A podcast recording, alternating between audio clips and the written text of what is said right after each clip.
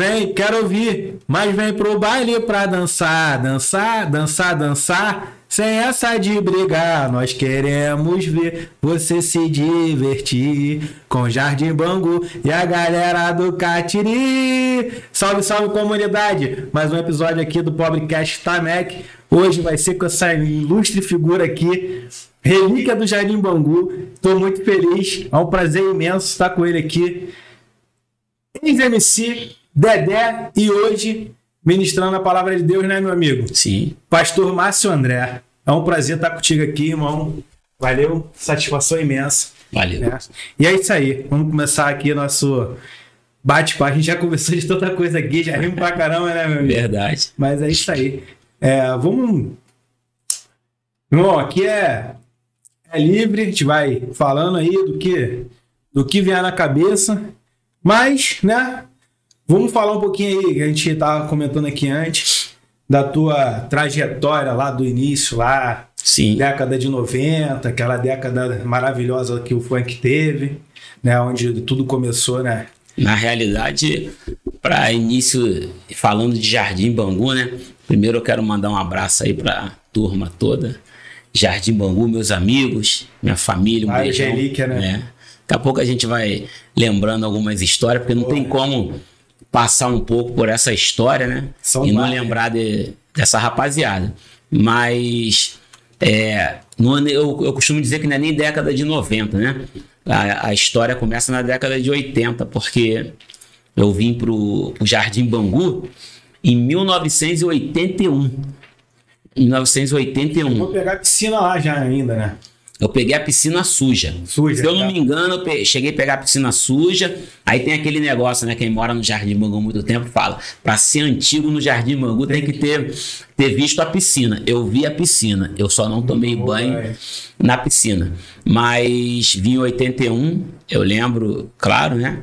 E eu tinha acho que 8 anos de idade. E vim morar ali na, na rua Alexandre da Silva Loureiro. Você não vai saber que rua é. Não, não sei. E era bem pertinho da sua casa, né? A conhecida Rua do Fuinha. Rua do Cunha. Rua é, do Cunha. Na, na- É, ali tinha uns cortiços ali. Fui morar naqueles cortiços. Meu pai foi construir a casa lá na Rua Manchinha. Manchinha. Depois construiu, fui morar lá. Né? Então, é, eu posso dizer que eu não sou nascido e criado no Jardim Bangu, mas eu sou criado, Criado no Jardim. no Jardim Bangu, né? Eu estudei na Maré Quitéria, É, entendeu? Quitério, É. Joaquim. Joaquim, Joaquim, eu estudei no primeiro ano da Joaquim. A Joaquim inaugurou, Primeiro eu estudei no primeiro ano, é isso aí. Então, A gente, o tempo vai passando e a gente vai, vai ficando, ganhando idade. E aí foi quando começou lá em 86, 87, né? O movimento do funk. É, que né? começou, ca- é, Cassino Bangu, Bangu Atlético Clube, né? Hollywood Discoteque e a gente saía bem novinho, né? Eu lembro que eu tinha o, o pessoal mais velho ali do loteamento que me levava, né? Pedia a minha mãe para me levar pro Cassino Bangu, pra Baby, né? Do Cassino Bangu. Depois quando já tava, já tava não, né? Ainda tava com uns 14, 15 anos, já tava indo sozinho lá pro Naquela época dava, né? é, É, tranquilo. os bailes da Hollywood lá no Bangu Atlético Clube, né? A gente sempre lembra quando bate um papo que tava na noite que o DJ cientista é, tocou pela primeira vez no Brasil a música do Steve B, Spring Love. Foi o É. cientista que trouxe? Foi o cientista, DJ cientista, é, né? Pelo menos foi o que é. né? Foi o que foi dito. E tal, quando chegou em 95, aí a gente já tava indo pra baile, Jabu Social Clube. É, o, na realidade, o Jardim Bangu era dividido, né? Aham. Uma parte gostava de ir pro Maran É, o antigo Maran, né? e, e a outra parte gostava de ir pro, pro baile funk, né? Que era Jabu Social Clube tal. Mas só que O, o, o Jabu Social Clube ficava ali na, acho que na Pedra Branca, né? É, lá no Pedra, é, não, depois do Pedra Branca, Aham. depois do Pedra Branca, ali da Praça do Jabuto seguia ali direto. Direto. Era lá no final, um baile funk que tinha lá.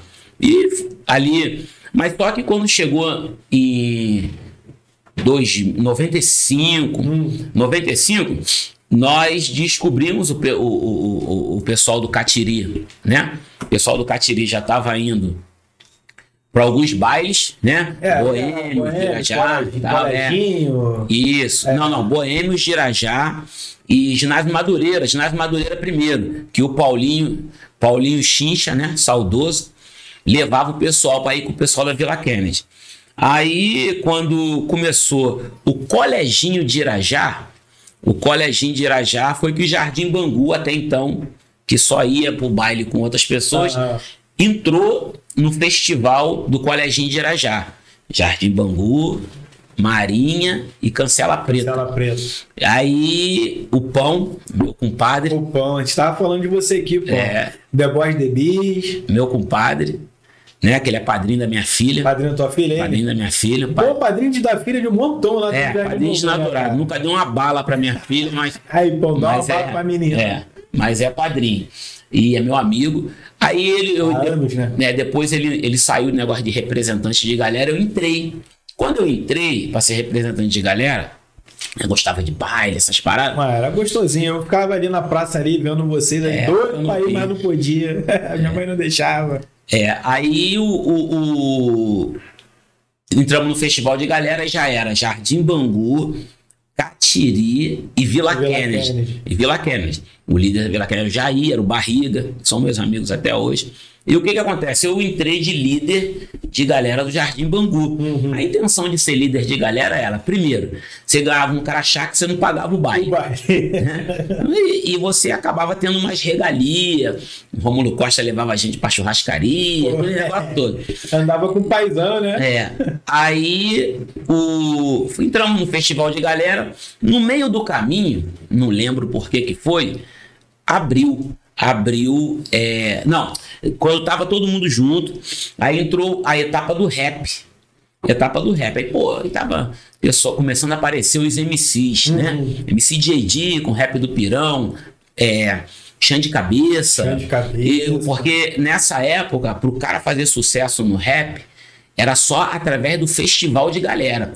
Não era como hoje, que o cara grava, vem num estúdio como esse aqui, que por sinal é um estúdio maravilhoso obrigado, obrigado. vem num estúdio como esse aqui e grava, procura alguém interessado que ouve e lança na rádio. Não. Lança na rádio, lança na mídia. Você internet, tinha que cantar num festival de galera. E nós entramos. Nós entramos, aí quem, é, quem, ia, quem ia cantar era eu e o Pão, meu parceiro. Foi o pão. É. Mas Só que o, cantando, o Pão não foi. Ficou, bebeu no sábado, ficou doidão. Normal. Não foi, me deixou na mão. Eu fui e cantei sozinho. Aí, isso na outra etapa, né? Na primeira. Aí essa, na segunda, eu, eu e, o, e o Alex, né? Que é o Crack. Crack. A gente. Ele era representante de galera do Catiri e eu do Jardim Bangu. Aí falamos, pô, cara, vai ter etapa do rap. Aí combinamos com o pessoal da Vila Kennedy que quem ia cantar a primeira etapa era nossos MCs. E a segunda etapa era os da Vila Kennedy. Aham. Lá já tinha o Marcão, que cantava o rap do sonho, que era o. Marcão é o, o, o cara, né? No rap. Aí, não, então o Marcão e o Davi vão cantar na segunda etapa. E eu e o Crack fomos lá. Aí falamos, quem, quem a gente vai botar pra cantar? Quem a gente vai botar pra cantar? Pô, cara, vamos fazer um rap a gente mesmo, entendeu? Esses caras fazendo sucesso aí, ganhando dinheiro. É, vamos fazer, Pô, gente. vamos fazer a gente mesmo, vamos ver que o dar. Aí ele, o crack, muita gente. As, as pessoas ficavam falando assim, não, porque o, o- quem faz é o Dedé, o Dedé que carrega o crack nas costas, nada disso. Ele é que tinha o talento. É, tá falando aqui O antes. talento de, de, de criar melodia e tal, e eu entrava com a minha participação na letra. Ele vinha e falava assim, pô, Dedé, fiz esse rap aqui, ó, como é que ficou? Aí eu falava, pô, bota isso aqui também, bota isso aqui também. Era tipo, é, é, acontece, né? A gente teve um, um camarada que é, eu, eu vim pensando em, em dar uma ênfase nele. Tivemos um senhor aqui no Jardim Bangu chamado Ismael Camilo. Não tem como você trazer ele aqui porque hoje ele é falecido. Seu- Não, não, não tô lembrado, não. Vai lembrar quando eu falar. Seu Ismael Camilo, ele ficava no bar do Vermelho e Branco, se é pra falar de Jardim Bangu, que é o bar, o bar do pai do Juneca, que era ali, na, e quase em frente à nossa igreja ali, é, é o, o do canto, agora acho que é uma oficina É uma ali. oficina. Na verdade, é o- era o do meio. Não, é, não era no canto. Era o bar do, do pai do Juneca, São Messias. Aí, o, o- o- no meio era a padaria do João. É, do João, que tinha o Totó. E, O Totó, tá- o Totó vem de história em todo lugar também. É. e o, o seu Ismael, ele ficava com uma, com, uma, com uma caixinha de fósforo e cantando um pagode. Ele fazia letras. Só que ninguém dava muita atenção para ele assim. Dava ênfase para as Ah. músicas que ele cantava. É, para você entender onde eu quero chegar. Só que uma pessoa deu ênfase para ele. Um cantor já famoso, compositor, ele enviou uma fita Hum. a esse cantor, não sei a história na íntegra, só que esse cantor resolveu gravar a música Gravar dele. a música dele. Só que para gravar a música dele, esse cantor teria que entrar também como autor Autor. né? Isso daí é normal. Aham. Então era mais ou menos assim. É, o crack fazia 90%, eu botava duas palavras e a música era minha também. Também. Entendeu? Mas é, esse, esse seu Ismael Camilo, ele fez, né, uma das músicas mais um, dos pagodes mais famosos de todos os tempos, que foi cantado pelo AGP. E já foi regravado aquele Deixa eu te amar, faz de conta que sou o primeiro. É dele isso aí? E isso do seu Ismael. Pô, caraca, que satisfação tá sabendo É. dele, cara. Porque ninguém imagina que é de um cara daqui. Ele morava numa casa muito simples, aonde hoje é a oficina do Evandro. Sim, Cabeça. sei, sei. Ali onde é a oficina. E com, com o dinheiro que ele ganhou dessa música, ele se mudou, foi morar Melhorou de outro graças lugar, a Deus é. e conseguiu melhorar de vida. Então, a gente entramos com outro rap. Aí tiramos em primeiro lugar no Colégio de Irajá. Hum. Eu até brinco que nós tiramos em primeiro e quem tirou em segundo fez sucesso. Que foi o Marcelo Pulunga com, com um rap, que não era o rap da Vila Vintém, era outro rap. E o que que acontece? E o terceiro lugar foi o Tchê Playboy, também com rap, acho que entre duas pedras nasce uma, Uma foi o terceiro lugar. Funkeiros, É. né? E nós tiramos em primeiro. Só que no dia, nesse dia que nós ganhamos o festival de rap, nós ficamos sem ônibus. Tinha um ônibus que o Rômulo Costa mandava É, e a gente, na realidade, a gente é, ele mandava, a gente ia de ônibus, voltava de ônibus, alugado pela Furacão. Pela Furacão. Nesse dia, o nosso ônibus sumiu. Nós ficamos sem ônibus. Não sei se deram o ônibus para outra galera. Sequestraram o ônibus. Ah, o Tu lembra dessa? Quando sequestraram o ônibus que o motorista pulou do ônibus? Ou eu tava dentro do ônibus. O ônibus bateu no, cara, ônibus bateu bateu no poste. poste. No poste. Eu tava dentro do ônibus nesse dia. Confusão do caralho. Aí o que, que acontece, o que acontece, Léo? O, o Rony Rap era o DJ da Furacão. Rony ele, Rap. ele, quando ele tava saindo com o carro dele, o pessoal cercou ele. Cadê nosso ônibus? Cadê nosso ônibus? E tinha uma feira em frente ao Colégio de Irajá, onde é o metrô hoje. Uma feira. E ficou uns caixotes de feira ali. O pessoal foi, quebrou os caixotes de feira e quando tava cercando, botou embaixo dos quatro pneus do carro do Rony Rap. Quando ele saiu com o carro, Furou. furou os quatro pneus dele. Resumindo, Ele teve que parar em algum lugar. não, ele parou, pô, que vocês fizeram isso e tal. Mas ele, automaticamente, ele era o DJ da Furacão, ele era o DJ que tocava na rádio. Pô, tu acha que ele vai tocar o rap Do da galera que Furou os quatro pneus dele? Vai, não Não vai, né? Aí ficou nisso, o rap não foi pra frente, mas nós já tínhamos ganhado o primeiro lugar no Colégio de Irajá, com o rap Massa Fanqueira. Primeiro lugar. Só que não tocou. Aí passou, passou a gente com a Vila Kennedy abriu, a Vila Kennedy saiu do festival, ficou só Jardim Bangu e Catiri. E teve a segunda etapa do rap. Na segunda etapa do rap, era para Vila Kennedy cantar. O Marcão e o Davi. Aham. Só que como tinha rachado, não por briga, eles desistiram, nós íamos cantar de novo. Aí fomos lá e fizemos o rap de novo. Só que o Romulo Era o outro rap, né? outro rap. Só que o Rômulo Costa, ele dava um tema. O primeiro tema foi a história do funk. Tinha que falar sobre a história do funk. E no segundo. até aquela música, a história do funk. Não, Não, não, não. Essa não? Não, não. Não tem nada a ver com, com essa música, Ah, não. Mas nós fomos. Pra segunda etapa, ele deu um tema que, pô. Caraca, meu irmão. Pô, craque. Sexta série. Eu, quinta série. Fraca. Fraca, C menos. Passava com C menos. Eu fui estudar e depois de velho, graças a Deus. Então, é, vamos lá. Mas só que a mãe do Crack, ela era professora. Era, não é, né? professora. Então ela, mãe dele? é, ela corrigia, ela corrigia a, a letra, as nossas letras. Então, é, Então ela ajudou a, a criação da, da- do rap na época. é, da- colocar, fazer as colocações, tudinho direitinho para não ter erro de português.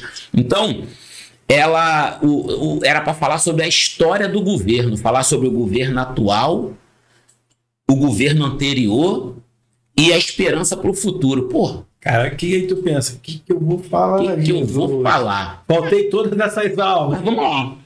Aí fizemos. Fizemos o rap, que o nome era História do Governo. Cantamos. E eu lembro que eu trabalhava na Ambev, né? Que era Brahma, não era nem Ambev. Trabalhava lá na Marquês de Sapucaí. Não sabia de nada. Teve, teve a, a etapa do rap. Eu estava trabalhando quando eu cheguei à noite no, no Cachorro Quente do Pelé, aqui no Bango 2. Ali no Onde posto da saúde. Ah, tá. Até, até, até hoje ele Não, eu achei que não tá mais ali, não. Não, não, Não. é mais ali não. É, o cachorro quente. Tá aqui no. No Bango 2. É. Então, aí fomos lá no Pelé. Aí quando eu cheguei, todo mundo falou: ah, cara, vocês ganharam, o rap tocou na rádio. Então eu falei: que isso, cara, é mesmo, é? Aí o, o, o, o Rômulo Costa mandou chamar a gente para gravar para gravar um programa de televisão. E aproveitou e mandou levar a nossa galera. Jardim Bangu e Catiri. Catiri. Aí nós fomos, aí mandaram um ônibus, aí fomos pra CNT. Quando nós chegamos lá, só ia cantar, porque o rap foi primeiro lugar, abriu o programa. Aham. Pô, quando nós cantamos, irmão, nossa galera, o pessoal tudo cantou, o rap. Saímos, quando saímos, a Verônica Costa mandou chamar a gente. E falou, ó, perguntou quantos anos eu tinha, né? Eu tinha 22. Perguntou quantos anos o crack tinha, ele tinha 20. 20, acho que era 20, e falou. Aí marcou com a gente, né? O crack ainda tinha que levar a mãe, aí com 20 anos, tinha que ter 21, um negócio desse. Levar a mãe Tinha que dele. levar a mãe ainda. É. Aí nós fomos lá em Copacabana, no, no escritório da Furacão, e assinamos um contrato. Chamaram a gente para assinar um contrato com eles. Ah, Assinamos um contrato, mandaram a gente pro DJ Ratinho para no estúdio para poder fazer a, a, a música, né? Fazer a, a montagem lá, a batida da música. Gravamos. Passou o quê? Umas, uma semana tal. A música começou a tocar na rádio. Começou a tocar na rádio, tocar, Estourou, tocar, né? tocar e, e tocar bem, né? E muito pedida, chegou a ser segundo, primeiro lugar na, na Costa Verde, então, que era a rádio aqui da Zona Oeste, programa de manhã. Ela era primeiro lugar. eu lembro que eu era É. novinho, né? É. Aí chegava a hora do, de tocar. é, eu não lembro o nome do programa da época. Botava a fita pra gravar. Gravava os rap todinho. Era Furacão 2000. Aí gravamos com a coisa. Depois o Douglas, que era o responsável lá, um dos caras responsáveis lá, gente boa pra caramba, ligou e falou: Ó, o Rômulo pediu pra vocês virem aqui porque é, ele vai colocar a música de vocês no CD da Furacão 2000. Pô, pra gente era. Porra, o ápice, né? E nós De todos os sorte. bailes da Furacão, vocês ali frequentando, disputando, concurso de galera, e quando vem um convite desse, irmão, vocês vão botar o- a música de vocês aqui no meu álbum. É, e Olha o meu coração, caraca, ganhamos na loteria. E, o, e a gente deu sorte, porque o CD da Furacão 2000 nesse ano foi um CD muito bom pro funk. Porque a saiu no CD, foi o primeiro CD, é, depois do o Rap Brasil também foi muito bom, Rap com Brasil. Malboro, mas esse CD foi o primeiro CD gravado pela Sony Music, CD de funk. Pô, e a Sony Music era gigante Gigante, gigantesca, né? né, multinacional, aí gravado pela Sony Music. Aí, pô, aí a nossa outra coisa que foi bom, o Romulo Costa fez uma seleção de rap que o nosso passou a ser até um pequenininho no meio daqueles. Rap do Silva, Estrada da Posse, é, rap do Solitário, do MC Marcinho, Só, só É. rap bom, né, cara? é, rap do Rastafari, é, como é que é? Montagem da Furacão Gigante, montagem do Power Range. Era Pô, as músicas, A música as músicas que eram. O CD vendeu, na época, que hoje não acontece mais isso, É, vendeu acabou negócio. 120 mil cópias. Foi disco de ouro. Quando nós fomos lá no. Pô, só musicão da época, rap É. bom pra caramba. Quem curtia rap da época, aquilo ali era. Até hoje, né? Até hoje, né? São os principais rappers, né? É. Da, da, da, da era Furacão 2000, né? Isso aí. Aí, programa de televisão, a gente estava toda hora. Porque o Romulo era meu empresário, o programa era dele, era interesse dele a gente cantar na televisão para divulgar o CD, CD. e os shows. Aí começamos a fazer show. Começamos a fazer show, aí, né? é, vinha, ele mandava, na época não tinha é, essas van, né? Era Furgline. Furgline, não sei nem o que é isso. Furgline era um, era um furgão importado. Você vê muito nos filmes americanos. Era um furgão importado. Todo fechadão. É, com, com cortininha, Linha. é, frigobar. Então- aí, aí, cara, é tipo assim. É, Esse eu queria ter pegado nessa época. É. é tipo, tô. Caraca, tô no auge da minha Não, a carreira, gente- tirando onda É, pra eu- caramba. A gente, o, o- o Eduardo, que era o cara que cuidava do show, ligava e falava assim: ó, anota aí os shows esse final de semana. Aí, quinta-feira, tal, tal, tal, sexta-feira, tal. Pô, a gente já chegou a fazer nove shows num dia. Nove? Nove. Começava, era duas horas da pergunto tarde. aqui agora, pegando esse gancho. Vocês chegaram a ganhar dinheiro com isso, cara? Assim, não, dá pra ganhar, não dava pra ganhar muito dinheiro. Era assim, na época, o nosso show custava 800 reais, em 1995. Uhum. 800 reais. O Rômulo Costa ganhava, ficava com 400. Metade. É, metade. E ele era responsável pelo transporte. A gente, e a gente ganhava 200 cada um. E, e- e o nosso dinheiro vinha no show. Ele pegava os 400 do, do contratante. E quando a gente terminava de cantar, o cara vinha e dava, e dava e 200 pum. pra cada. Não, dava lá os 400 a gente dividia. Se tu fez nove shows, 200 reais, mil e, 1.800 1.800. então, assim, né? Num dia. Pô, isso em 1995. 1995, acabou de sair o real. 95. Porra, mil... Meu irmão. 95. Eu lembro que eu trabalhei em 97, eu ganhava um salário mínimo e meio.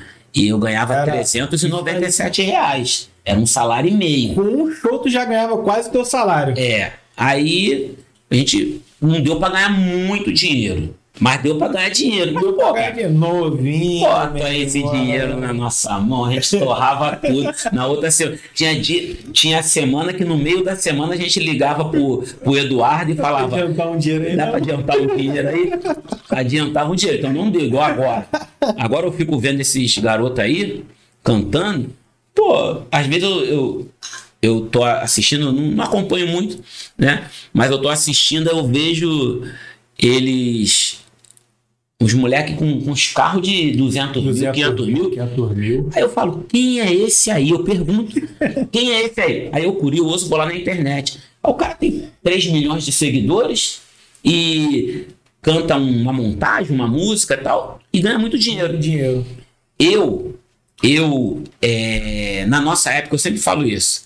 Se na nossa época tivesse esse apelo que tem hoje, internet, Evolução tecnológica. é, é, né? rede social, tudo, a gente tinha, tinha arrumado uma pratinha. Porque vocês iam ganhar dinheiro de um monte de lugares. É isso aí. Então, no final do montante, não que você não tenha ganhado, porque ganhar 1.800, né? Aí divide 900 para cada. Não, não, 1.800 para cada um. Era 200 para cada um. Então, aí dividia por dois. Não. É, pô, ainda tem essa ainda. É, mas às vezes, É muito dinheiro. mas às vezes fazia um show, dois shows, também tinha. É, também não era sempre era que sempre, tinha é. nove shows. É, não era sempre que tinha nove. Teve uma vez que, quando nós fizemos nove, é que no final do ano tinha um, um negócio que o Rômulo fazia que era os melhores do ano. Aí nosso rap foi, na época, a, a melhor letra do ano. Pois a Cara, falar do governo e tal. Então a gente juntou, era um montão de MC que a- todo mundo contratava essa galera no final do ano. Então você fazia um montão de show. Começava três horas da tarde no Melo Tênis Clube, depois ia pro Bangu Atlético Clube, Beer Time de Itaguaí, Belfor Roxo Tênis Clube, que era tudo matinê. Né? Tu fazia um montão de matinê e depois ia pros bailes à noite. à noite. Hoje não tem mais matinê. Não, não tem. Então, Difícil. a gente deu pra arrumar um dinheirinho, mas torrar tudo. Torrava Ah, tudo. não tem mais. Não Sobrou nada. Sobrou nada. Sobrou só as histórias. Só as histórias, cara, porque é isso que fica, entendeu? Eu lembro que a gente, o Jardim Bangu e Catira, esses dias, eu abri, é o Wikipedia, Wikipédia, não sei que. Wikipedia. É, que conta a história, né, do- dos bairros. Aí eu, Aham. eu curioso, abri lá Jardim Bangu e abri Catiri. Aí vem falando Catiri, um subbairro de Bangu e tal, não vem falando coisa muito boa, não. Perto de um. É, é, tem um vazadouro, lixão, vem falando lixão. Aí tem a fábrica, a extinta fábrica da Coca-Cola. Eles tal, têm tal, que tal, atualizar tal, tal. o Wikipedia, É, então. vem falando isso, aí fala assim, é, também, né, é, um bairro dos antigos MCs Dedé e Crack, do rap do Catiri, tal, tal, tal. No Wikipedia. Eu até brinquei, eu falei assim, pô, aí, lembraram da gente, né, de alguma forma, né, lembraram da gente. Então, mas foi, assim, tempos bons, né. É verdade, né? Que a gente tava conversando aqui, cara. É, eu lembrei da história do, do, do ônibus, né? Pô, O motorista, aí, o, motorista pulou do ônibus. O que, deu na cabeça desse não, cara, eu sei, meu eu sei. Eu sei, eu tava, naquele dia eu tava sentado no banco do cobrador. Ainda bem que tu tava lá Foi atrás. Cassino Bangu, ali foi Cassino Bangu. Vindo do baile domingo, o motorista, negãozão, né, ele, ele nem pode falar essas coisas hoje, é fogo, mas eu vou contar a história. É. Ele chegou lá no baile, começaram a dar lambreta pro motorista. A lambreta era uma cachaça que tinha no Cassino Bangu. E o motorista, ó, vapo, vapo, vapo, só de lambreta. Pote de Só lambreta. de lambreta. Quando veio embora, Hum. um ônibus lotado, mas um ônibus lotado. Aí, nego, aí, aí a molecada começou. Que o motorista falou que só ia sair do, no- do- com o ônibus se a porta tivesse fechada de trás e se a, a galera que tava atrás e em cima do ônibus descesse. Esse, esse. Aí o pessoal começou, vambora. Aí, tá, eu vou, vou falar na íntegra, tá? Mas não é o meu pensamento. O pessoal começou, vambora, vambora, macaco, não sei o que, xingar o motorista. Aham. Aí o motorista saiu com o ônibus e falou assim: eu vou jogar esse ônibus dentro do posto de gasolina. Mas nego não acreditou. Quando chegou naquele posto de gasolina, que acho que é posto Castor, ele jogou o ônibus dentro do posto de gasolina. Uhum. E se eu não me engano, o Adriano, que é trabalha na Autopeças ali, com o pai do Maico do lado da São É, deles ali. se eu não me engano, foi o Adriano. Quando ele jogou o ônibus no posto, o Adriano estava ali perto, sentado naquele, no motor do ônibus. O Adriano foi e meteu-lhe a mão no volante. O ônibus começou a sair de lado. Ele batia. Pesado, né? É, ele batia com ferro no chão, saía aquela, aquela faísca. Aí foi quando o ônibus perdeu o controle e foi no poste. Nossa, Eu tava no banco do mano. cobrador, ainda fiquei tranquilo, mas pô, o Nanavo se quebrou todo. O, o o falecido Leleco, que depois morreu, né, tomou uma lapada do fio, porque o fio rebentou, veio, vapo, te deu uma lapada nele, caiu desmaiado no chão. Meu Deus do céu. choque. Foi o terror naquele dia, mas a história foi essa. Deram lambreta, o motorista encaixaçaram o motorista e depois ficaram xingando o motorista. Porque eu, quando a gente vinha dos bailes, eu nunca fiz isso, tá? Até porque eu sou medroso nisso. Mas os garotos, eles vinham em cima do ônibus na Tá Avenida maluco? Brasil. Eles vinham surfando em cima do ônibus. Muita gente perdeu a vida por causa disso. É, eles vinham em cima do ônibus, surfando. Meu irmão mesmo vinha, né? Então, e o motorista falou que só ia sair com todo mundo dentro do ônibus. Começaram a xingar ele. Aí ele falou, ah, é? Doidão, Beleza, segura essa aí. tacar o então. ônibus no poste. No, no poste. E tacou mesmo. E tacou. Só que o garoto meteu a mão e tirou. Aí foi no poste. Aí bateu de lado assim. Quando ele meteu a mão, foi no poste. A história. Nossa. Entendeu? Deu me livre, mas é engraçado, assim. Hoje você conta, você, você consegue achar graça de algumas Pô, coisas. naquele dia eu tava com a minha esposa, né? No caso, namorada, num carro, num ônibus. Foi terror. Eu imagino o desespero, meu irmão. Cara, ferrou, meu irmão. Pá, bum. O ônibus arrasta- batendo. Sinistro mesmo, sinistro, Foi, foi. sinistro. Mas é o, o, o, o, o rap de vocês, cara, eu acho que até hoje quem curtiu o rap da antiga, quem gosta de funk, conhece, canta, sabe a letra todinha. Pô, tinha. O, o funk antigamente era bom pra caramba, né, cara? Vários MC bom. Aí veio também Cidinho Doca, é, Willy Duda. Eu, eu era criança, botava fita lá pra gravar. Eu esqueço, eu esqueci o nome do programa, cara. Tinha um programa que começava às 6 horas da tarde na rádio. Nem lembro também qual era a rádio. Eu sei que eu botava a fita lá e gra- gravava. Pô, era maneiro Ah, demais. o programa da Furacão era de 5 às 7, né? É, Era de eu- cinco Eu a não lembro qual é. Deve ser da Furacão, porque na época era os MC tudo da Furacão, né? É, depois tinha, tinha os outros, né, cara? Na realidade, ô Léo, quem foi MC da Furacão foi os que se deram mal. Foi Porque mesmo? é, quem, assim, a galera que conseguiu ganhar dinheiro naquela época, assim, que a gente ouve falar, né? Foi a galera que era de outros empresários. Uhum. Tinha o mais Rômulo- liberdade, né? Não, o Rômulo, o Rômulo sugava, né? No tanto que eu parei de, de- aí quando saiu, né, o dinheiro do, do CD, Uhum. saiu o dinheiro do CD, aí ligaram, né, ó, vem aqui porque vai pegar o o dinheiro, a comissão lá do CD, lá os direitos autorais, essas paradas. Fomos lá buscar, aí foi aí que começou a briga toda, que eu cheguei lá, o Romulo Costa veio com cheque, né? A gente já tinha uns empréstimos lá, que eu te falei que a gente pegava. Aí Tudo descontado. descontou e falou: assina aqui. Eu falei, pô, só isso? Né? Na época, acho que era. Deu 11 mil reais pra cada um. Tinha, mas, pô, Tinha boa, mas, caraca, tu pensa, não, era pra ser mais. pô a, gente, a gente não tem noção. Fala assim, pô, os caras. Os caras aí. Pô, grava aí ficar rico, porque eu, eu pensei que ia ganhar 50 mil. Deu 11 mil pra cada um, descontando tudo, deu 5 mil. Pô, devia muito, né? A gente pegava muito dinheiro emprestado. Muito vale. Muito vale. Aí falei, pô, só isso? Falei pro Romulo Costa no escritório dele, só isso? Ele, só isso? Falei, é, não tá errado. Falei, Rômulo, vendeu 120 mil cópias, 116 mil exatos. Falei, olha lá, ó, disco de ouro, disco de ouro atrás dele. Falei, pô, aí ele, vocês são engraçados. Vocês chegam aqui pedindo pelo amor de Deus para me tocar a música de vocês, com a fitinha na mão pra gente ouvir. A Fala gente, isso. a gente ouve, toca vocês, vocês fazem sucesso e depois vocês querem vir aqui exigir as coisas. Aí é complicado, né? Eu falei pra ele, irmão, olha só. Primeiro que eu nunca te pedi nada. Entendeu? Segundo, que nós estamos aqui porque nós ganhamos dois festivais de rap da Furacão 2000 em primeiro lugar e você nos convidou para assinar contrato.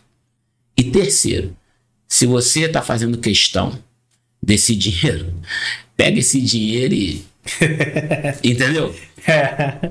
Certo, meu irmão. É, aí- É, é caráter, né, cara? Aí ele falou: pega o. Então tu não vai querer o cheque? Falei, claro que eu vou. Peguei o cheque e fui embora.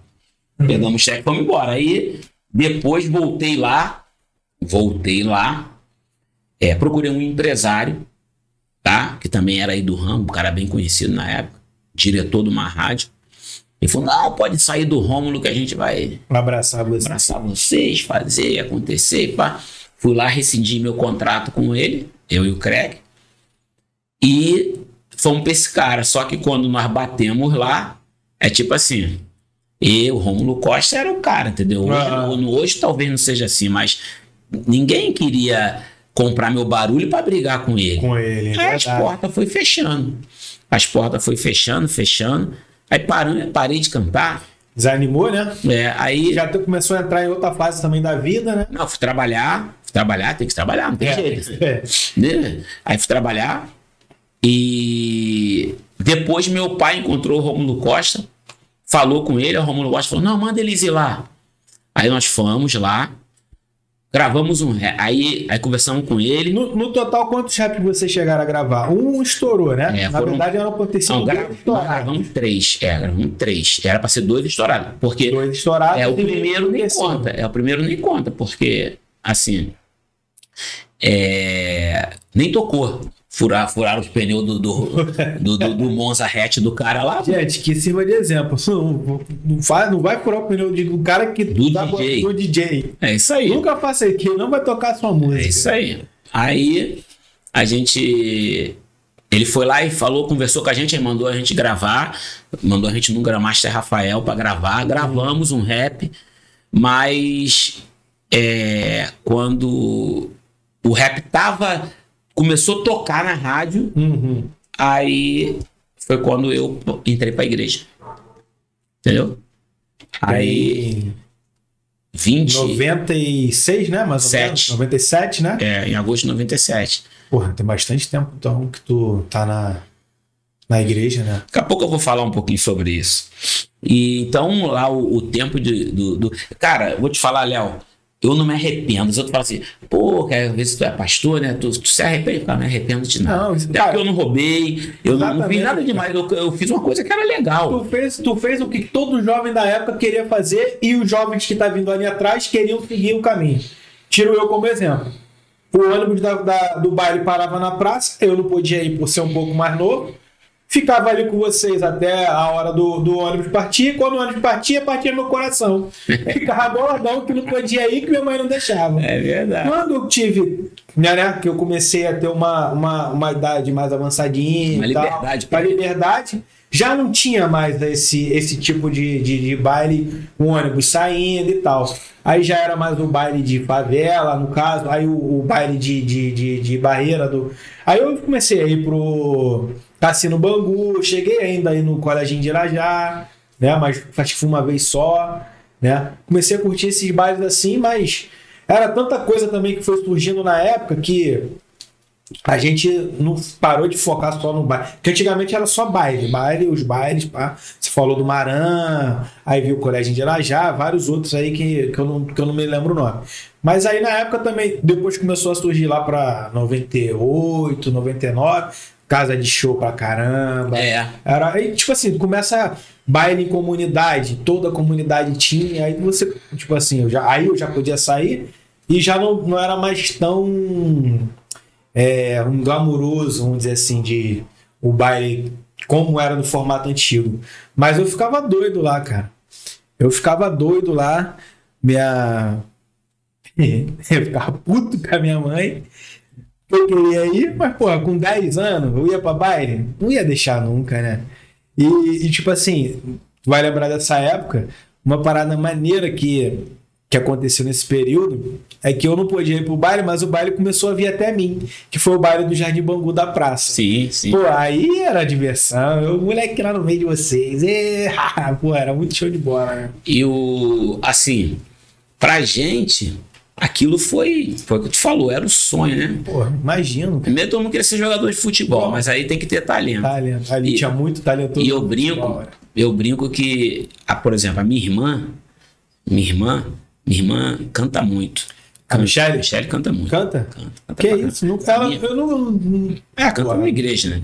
Meu, meu, mi- minha mãe, minha mãe é- cantava na noite. É mesmo? Minha mãe cantou, can- já foi do coral do Teatro Municipal. Sério, cara? Cara, que legal, eu não sabia disso, não. Meu irmão, Qual deles? o Mauro, Tem um monte. não, o mais velho, que Mais faleceu velho. lá em Cabo Frio. Ah, O Mauro chegou é, ser de grupo de pagode, né? Eu brinco que o Ah, Mauro essa época eu lembro que ele É. participou de alguns grupos de pagode. tal, e cantava, tocava tudo, cantava bem. Aí lá em casa eles brincavam, eles falavam assim: o único que não cantava nada foi o que fez sucesso. É você. É, porque eu nunca liguei pra isso, e nunca cantei mesmo, entendeu? Funk qualquer um canta. É, É. só. Tem, hoje, né? a- a- hoje tá até mais profissional, né? Ah. Acredito que eu também não, não me ligo muito, mas tá até mais profissional. Mas naquela época jogou uma batida no fundo, sabia cantar num ritmo, Até teu irmão mais novo, o Rático, chegou a cantar uma É. época aí. vai embora, vai embora e canta mesmo, entendeu? A gente chegou, eu lembro de um show que nós fizemos no, no ginásio do Campo Grande, no estádio do Campo Grande, Itaú Deu Cima. Pô, sem brincadeira, devia ter No estádio do Campo Grande? É. Acho que é do lado da Big Field, né? É, devia ter ali umas, sei lá, umas 30 mil pessoas. Eita. Que tava, tava o, o gramado todo lotado, a arquibancada toda, era muita gente. Muita gente, né? Foi o primeiro Funk Brasil. Funk Brasil. É, Tinha até o CDzinho que era, acho que era amarelo e verde. Não, ele não. O Funk Brasil, o Romulo Costa fez, era, foi numa noite, cantou 50 MCs. Eu lembro que os primeiros a cantar foi o Weekend Dance. E o Dance. Era da né? Xuxa. Depois ele é, da Xuxa. Depois foi a gente. Que ia, ia ser Na verdade, é o seguinte, vocês tiraram foi onda. É, foi a gente porque ele tinha, ele queria projetar quem tava no CD dele. É lógico. Não é porque a gente era melhor que os outros, mas ele projetava a gente. Tudo ele botava a gente de frente, né? E depois nós cantamos, depois veio cantando uma galera lá também, uma galera boa, né? E eu lembro que uma vez, é, tem uma história muito legal. A gente na Conta aí, conta aí que a gente vai A gente na- aqui. na Circos em São Conrado, lá era uma danceteria do- do- dos playboyzinhos, né? Ah. Mas era de funk. Aí a gente gravava, o Rômulo começou a gravar um programa de televisão lá, um programa de televisão que era pro Brasil todo, que o programa da Furacão que passava no Rio ia passar no Brasil todo. Ah, Eu tenho até uma matéria no, no Folha de São Paulo falando sobre. A Folha de São Paulo fez uma matéria falando sobre isso. sobre isso e colocou nosso nome lá, né? Quer mais? Quero. E colocou nosso nome lá. Né? É, o funk chegando no Brasil todo. Aí sábado, o primeiro programa, Claudinho Bochecha, Dedé e Crack e tal. Fui botando o nome do pessoal lá. E, e fomos gravar. Só que é o seguinte: a, Verônica, ela mandava uma Furgline e depois aí começou a aparecer as Topic. Topic, Topic, eu lembro. É, aí ela mandava. Topic Fur- ele tem até hoje. mandava as Furgline buscar os MCs e levar pra lá. A gente falou: não, Verônica, não precisa não. A gente falava assim: nós vamos de táxi. Vamos de táxi. De táxi. Ela pagava. Só que era assim: o táxi, pô, imagina, de Bangu pra São Conrado. Nossa, Uma dá prata. uma prata, né? Quando chegava lá, mas a gente não ia. Aí tinha o Tuninho, que era colega nosso, e tinha o Renato. Renato Russo, lá da quadra 6, que tinha um chevette branco. Tinha um chevette branco. Renato, leva a gente. aí. Lembro dele, pô. Nesse dia foi o Tuninho que levou, não foi o Renato. Leva a gente aí e tal. Aí a gente. A gente. Não. Eu não quero, não, obrigado. Aí a gente ia. Ia com o Tuninho. O Tuninho gostava de ir com a gente. E o dinheiro né? do táxi a gente. dos MC, É, né? E o dinheiro do táxi a gente, ó, Botava no bolso. guardava. Botava um gásinho ali na gasolina. Nem botava. O Tuninho tinha uma vida legal. Né? O, o próprio dono do Chevette também, o Renato. Renato, também tinha. É, botava. O, o Renato, eu lembro uma vez que minha prima foi fazer o aniversário do, do, do filho dela na época. Porra, ele emprestou uma câmera de filmar, meu irmão. A câmera desse tamanho É, aqui. Renato era parceiro. muita gente boa. E é gente boa mesmo. Aí, o que que acontece? A Verônica viu aí, a gente saindo no chevette. Aí, ela falou pra menina que, dava, que deu o dinheiro a ela, que a menina ia ela pegar o dinheiro. Aham. Pô, lá o Dedé e Crack, ó. Falaram que ia pegar táxi, pegaram um carro particular, não sei o que, tava em carro particular. Aí, quando a gente tava saindo, o gorila veio, o gorila. Me segura? É, do gorila preto. Esse gorila. Aí Dedé fica, caraca, Manel, a Verônica viu tu indo no carro, falou pra caraca, não sei o quê, falou que vai, que, que vai parar com vocês, não sei o quê. Tá bom. Na outra semana, tinha um show na Praça do Nova Cidade, do bairro Nova Cidade, em Nilópolis. Não conheço. É, é um bairro que tem chamado Nova Cidade Dentro dentro de de Nilópolis. Que até tinha um time de futebol chamado Nova Cidade. Aí fomos lá cantar. O Rômulo Costa se candidatou a vereador. E ele botou a furacão, dormiu na praça. Aí muito cheio, mas muito É, cheio, muito cheio. Aí tava lá, né? Dormir encher Aí- qualquer baile. Aí tava lá, a gente fica. Tava lá a gente, Bob Rum, Suel e Amaro, os meninos lá, Gorila e Preto, trocando ideia. Aí o Romulo veio e falou: ó, vai fulano, fulano, fulano. Vai primeiro fulano e tal. Aí tá, aí fomos, chegou a nossa vez de cantar. Subimos no palco pra cantar. É. Aquele, aquele alvoroço, aquela gritaria e tal, de coisa de, das meninas, jovem. Cara, quando nós começamos a cantar, a bala comeu na praça. Nossa. Aí, Corre, corre pra lá, Tiro pra meu irmão. Acho que o tiro foi, foi por trás da galera que tava no- de frente pro palco. Ah. Eles correram assim pra direção do palco, meu irmão. Eu vi aquela equipe da Furacão balançar assim, ó. O palco balançar. Nossa. Aí o Romulo Fica gosta aí, pra gente. irmão. O Romulo gosta pra gente. Não para não. Não para, não. Para não. não, continua. Continua. Tu vai ficar? Larguei Tem o microfone. Quem me levou nesse dia foi o Lequinho. Lequinho lá, que mora lá perto da Roca, mora perto da Rocatiri. Parente da Janaína, do Guaraci, que dirigia ônibus. Lequinho, gente boa também. Ah, o. Do metade lá? O É, o Lequinho. daqui? Ele é filho dele? Filho do metade. Ele é filho do metade? Então, metade Lequinho. ali. Aí Lequinho, Lequinho que me levou. Entramos dentro do carro, metemos o pé, filho. Larguei o microfone, larguei tudo. Ele não vai ficar. Aí, aí nisso já deu uma queimada na gente. Com, já tinha a parada da Verônica. Ah, Aí com isso deu uma queimada. Aí o Romulo começou a limar a gente. Que lima, cara. O cara liga, é, não. o cara liga pro escritório e fala assim: É. Ó, Quero três MC aí pra fazer um show. aí eles empurram quem eles querem, É. entendeu? Aí tu, cara já tá, já tá. Isso, isso acontece com a gente, né? Pô, tu, tu é um eletricista, né? Ele também é um eletricista. Pô, aí o cara vem me pedir um eletricista, eu indico o que eu quiser. Quem quiser, é verdade. Entendeu? Quem Então, tu tem mais intimidade, quem é, confia a mais. música, ó, não toca mais, entendeu? Toca pouco. É. Toca. Porque esse negócio de primeiro lugar, mais pedido, isso eles botam quem eles querem. Tu tá lá sabendo que estão ligando. não tá? Estão ligando, verdade. Entendeu? Aí tu fala assim, pô, a minha música ficou duas semanas direto primeiro lugar na rádio. Aí fala assim, tu sabe se era mesmo, que as pessoas estavam ligando mesmo? Não, entendeu? Ou era porque ele era meu empresário, né? Que a música tocou, É, que a gente também. fez bastante show, essas coisas, normal, Tem mas isso também, verdade. aí foi, foi, foi caminhando assim, entendeu? Pô, é, essa, tipo assim, a gente pega nessas histórias, a gente lembra de várias coisas, né? Vários amigos, né?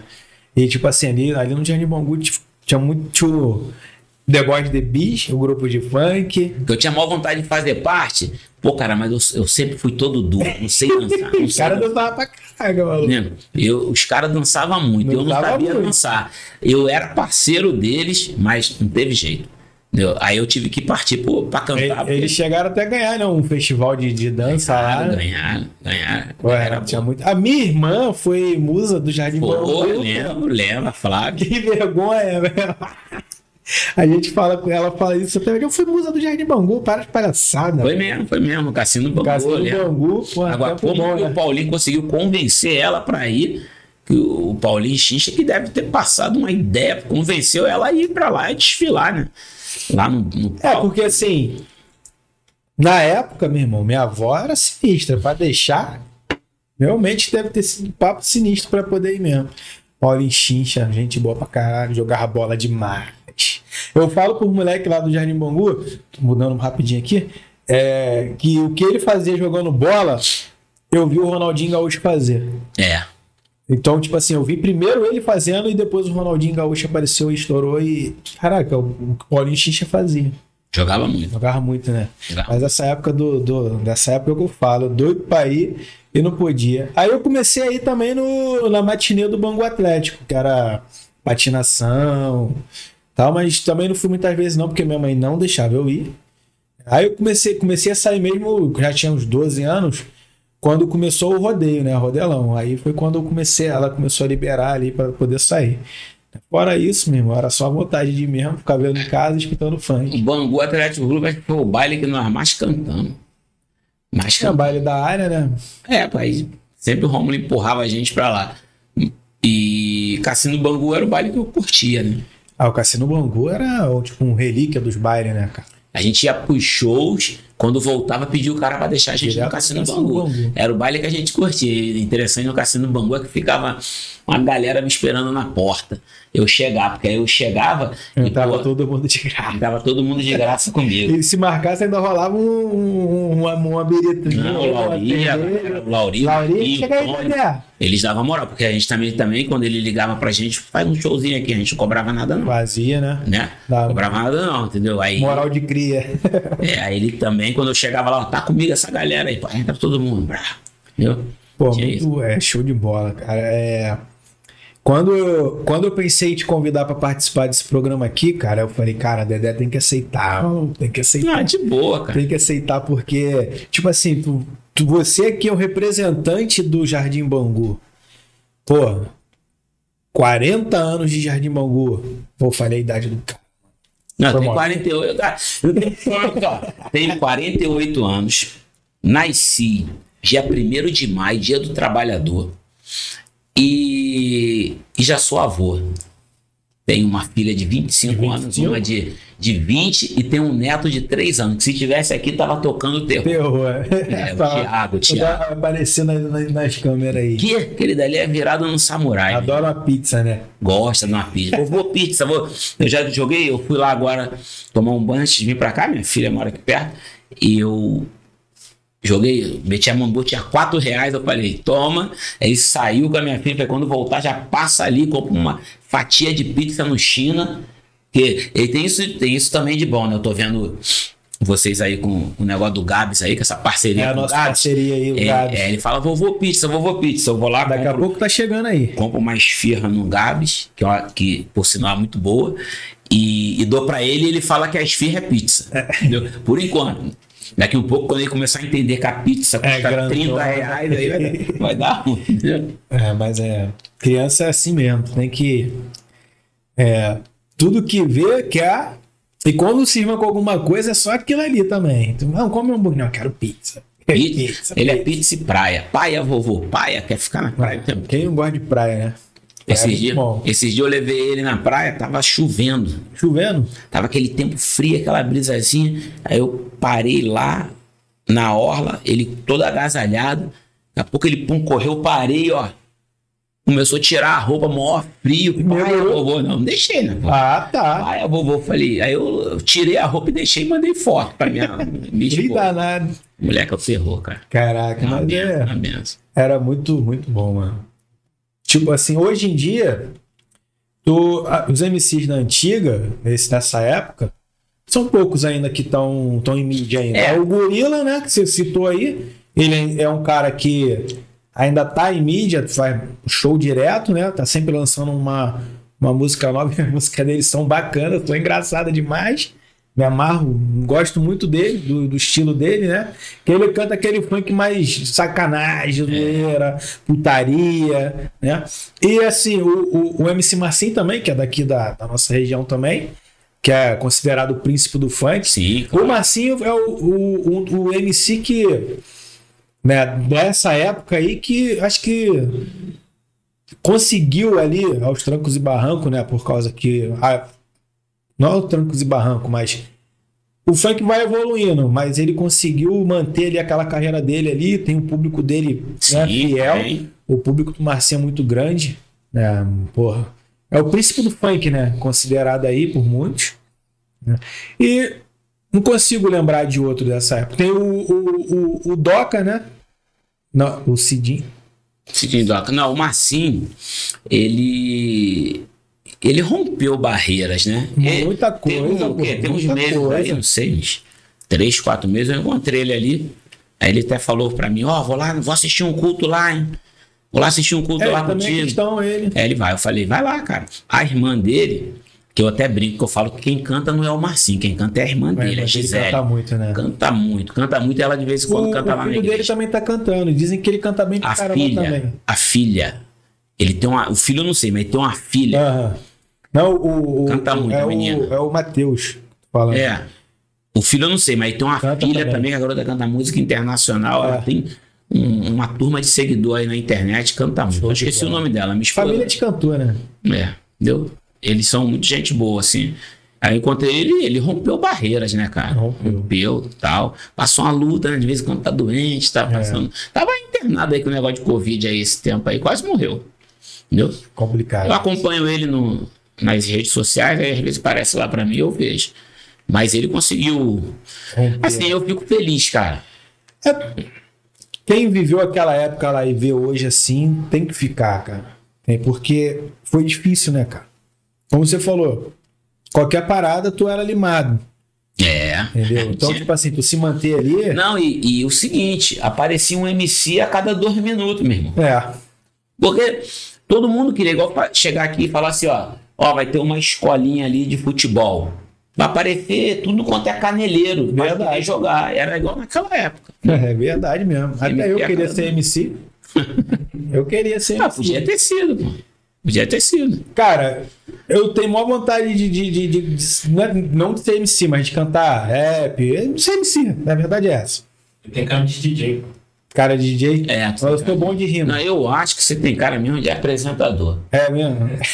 Eu acho que, entendeu? Você leva jeito. Encontrei um- uma coisa também que eu, que eu gosto de fazer. E eu vou falar pra tu, Léo. Quando tu, tu eu te contei lá na, lá na Autopeça, gente, Ah. tava comprando peça Cara. Tu falou, eu falei, cara, o Léo tá se metendo nisso. eu fiquei pensando assim, né? Porque tinha tanto tempo que eu não te vi, eu falei, pô, o Léo tá se metendo nisso, cara. Aí tu falou, aí quando eu fui ver o, o- a, A primeira entrevista, a estrutura, a primeira entrevista lá com o cantor de pagode, Pô, falei, cara, o cara leva jeito mesmo. não é que ele leva jeito pro negócio? E a gente às vezes não dá. Não é dá porque, tipo crédito, assim, né? é, a Bíblia fala sobre isso, Jesus disse isso, né? O profeta não tem honra na sua própria casa. Aqui no nosso bairro acontece muito isso. Uma muita As coisa. pessoas não valorizam Não. os que são de casa. Entendeu? Eles vão, eles vão valorizar quem é de fora. É de fora, exatamente isso. que Tu são, falou, entendeu? tocou num ponto que eu sempre deixo frisado aqui na, nas nossas entrevistas aqui, que é o seguinte, aqui dentro do Jardim Bangu, Bangu do, eu digo Jardim Bangu, mas eu digo o complexo aqui do Jardim Bangu, É, é que vem da Bangu. cancela pra cá, né? Então, assim, aqui tem muita gente talentosa. Muita gente, e, e, tipo assim, é o que você falou. Os próprios daqui não acreditam no- no- no- nos talentos que tem aqui dentro. É isso aí. Entendeu? Então, tipo assim, quando eu surgi com essa ideia, que eu comentei com a, com, com a galera, muita gente teve esse pensamento aí. Pô, Léo, esse menino. Meu apelido é malucão. Pô, Léo é malucão mesmo. Mas eu sou malucão, Dedé. Por isso que hoje eu tô aqui. Porque se eu não acreditasse que eu poderia fazer um programa legal, e tipo assim, uma coisa que eu sempre quis fazer. Como eu te falei, eu gosto de funk, gosto de rimar. Se tivesse que ser MC, seria. Se for dar sucesso, não sei. Mas eu sempre quis fazer uma parada desse, desse tipo que a gente tá fazendo aqui, de entrevista. Por quê? Eu via, ficava até meia-noite acordado para ver Jô Soares. Não tô me comparando com ninguém, Não, gente. claro. Pelo amor de Deus, que às vezes tem que explicar que as pessoas não entendem. Mas ficava até de madrugada para ver a entrevista do Jô Soares, por exemplo. Aí tinha a, a Maria Gabriela também, que fazia um programa. Via tudo isso. Entendeu? Então, tipo assim, eu. Caraca, achava da hora aquilo. Ficava até uma hora, uma e meia da manhã para ver a entrevista de um Falcão, do cantor, né? Do, do, né? E, e, porra, e via o Jô Soares, o Jô Soares inteligente pra caramba.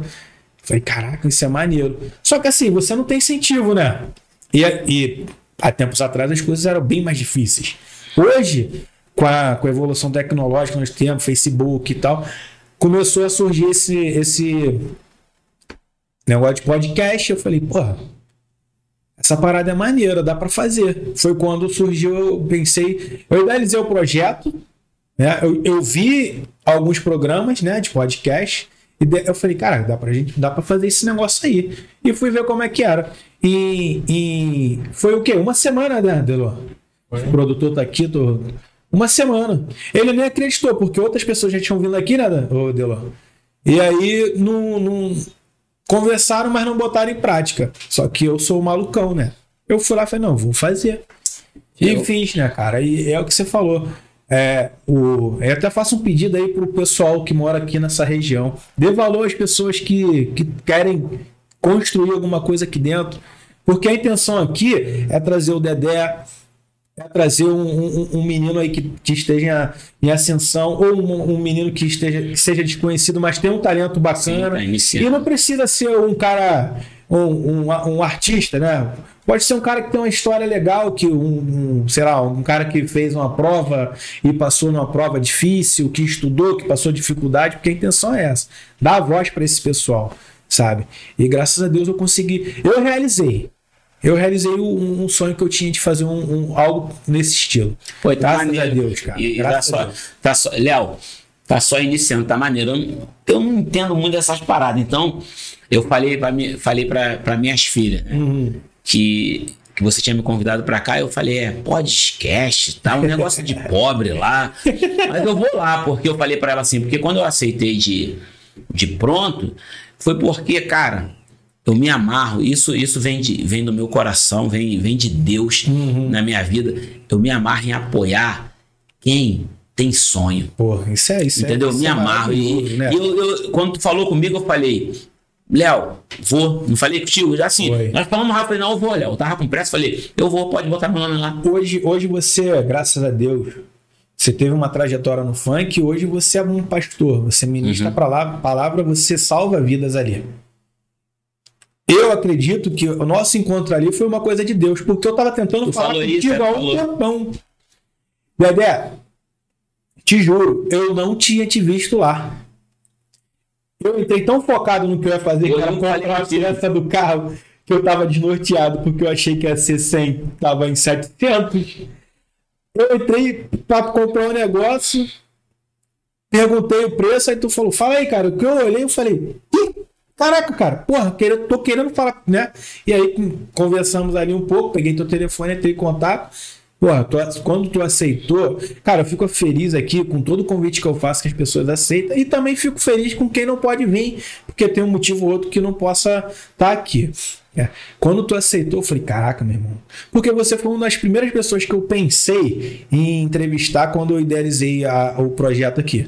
Entendeu? Aí eu fiquei, porra, Dedé vai vir, meu irmão. Não, fiquei porque felizão. Fiquei felizão e, e conta comigo, eu, vou, eu vou falar com, com o Didô. Didô, né? Eu, eu falo que eu não conheci nenhuma música do MC Didô. MC Didô. Mas ele fez muito sucesso. Fez, fez, porra. E ele hoje é meu irmão em Cristo. É? Ele vem aqui na igreja, já veio aqui duas vezes pregar. Poxa, cara, legal. E ele, pô, tá assim. Agora ele, ele assim, ele continuou, ele canta funk gospel, Aham. né? É, tem um que ele canta que é assim, que ele cantou aqui, os jovens gostam. né? Quer ver o crente feliz, dá comida pra ele. né? É verdade. Quer ver o crente feliz, dá comida pra ele. Ele tá falando a verdade. A, a nossa tá chegando aí daqui a pouco. E o Didô, ele é. Pô, pô, ele tem muito seguidor. Ele ainda Tem. pegou essa época de internet. E, cara, ele é muito. ah, Ele é um cara muito tranquilo. Quando ele veio aqui, eu liguei, um amigo falou, pô, cara, o, o Didô tal. Aí eu falei, pô, vou trazer ele aqui na igreja pra pregar, dar o testemunho dele, muito Ah. forte. Quando eu liguei, eu falei, você vende carro, você. Ele não. Ele me contou a história dele, ele chegou a ter van, essas van, master, com o nome dele. Não, o Didô é estourado É, no funk. perdeu tudo. Aí ele falou: Não, cara, eu vou de trem. Falei, de trem, não, cara, eu te pego aí. Ele mora na Tijuca. Eu te pego aí. Não, eu vou de trem. Tá bom. Aí eu falei: Ó, você solta na estação de Bangu e lá você pode pegar um Uber e tal. Hum. Ele me vai lá no mototáxi, dali de debaixo do, do- da, da, da escada rolante. Cada rolante ali da. Aí ele falou, amigo, eu tô querendo ir pro Jardim Bangu, assim, assim, assim, nesse lugar. Aí o cara tá. Aí o cara olhou pra ele assim e falou, rapaz. Eu te conheço. Não. O cara falou, rapaz, tu parece muito com o MC Didô, cara. Nunca te disseram isso, não? Aí ele falou assim, não. Não, nunca me disseram isso, não. E montou na moto e veio. E veio. Quando chegou, eu encontrei ele ali em frente ao Multimarket. Peguei ele ali, de carro. Ele desceu, aí o maluco falou assim, pô, cara, é... Não, não. Ele desceu e ficou me esperando. Ah. Aí acho que lá ele falou pros caras que era o M... Ele falou que ele era o MP de dois, aí pegou. Aí eram os mototáxis ali do jardim. Tudo de volta. Aí quando eu cheguei, buzinei, falei, vambora. Os caras, não, pô, que isso, cara, não leva ele não agora que a gente tá conversando. Tal. Aí ele veio. Aí no final eu levei ele, né? Deixei ele lá na Praça da Bandeira. Ele foi comprar um, um frango lá, um negócio lá, pra levar pra casa. Mas ele também é um camarada assim, se eu ligar, falar de novo, vem aqui dar uma entrevista para um, um amigo aqui que tem um trabalho assim top, ele aceita na hora. Entendeu? Muita gente boa. E ele, agora o negócio agora é agendar, porque ele com esse negócio, ele explodiu, graças a Deus, ele explodiu no funk e agora ele explodiu no funk gospel. Pra, pra agendar ele já não tá tanto fácil, né? Porque ele não quer, não. É tempo, Correria, né? é tempo. Tô vendo aqui as músicas dele aqui. Só não põe. Não, vou botar não. Não, tem go- não, mas tem umas. Tem umas. é, agora tem as gospel, né? Tem as gospel, né? É, Tem as gospel. Porque as outras era. Não, é pesado, pesado. É. As, as outras É era. porque era não, não pode, senão cai o vídeo. Ah, é? É.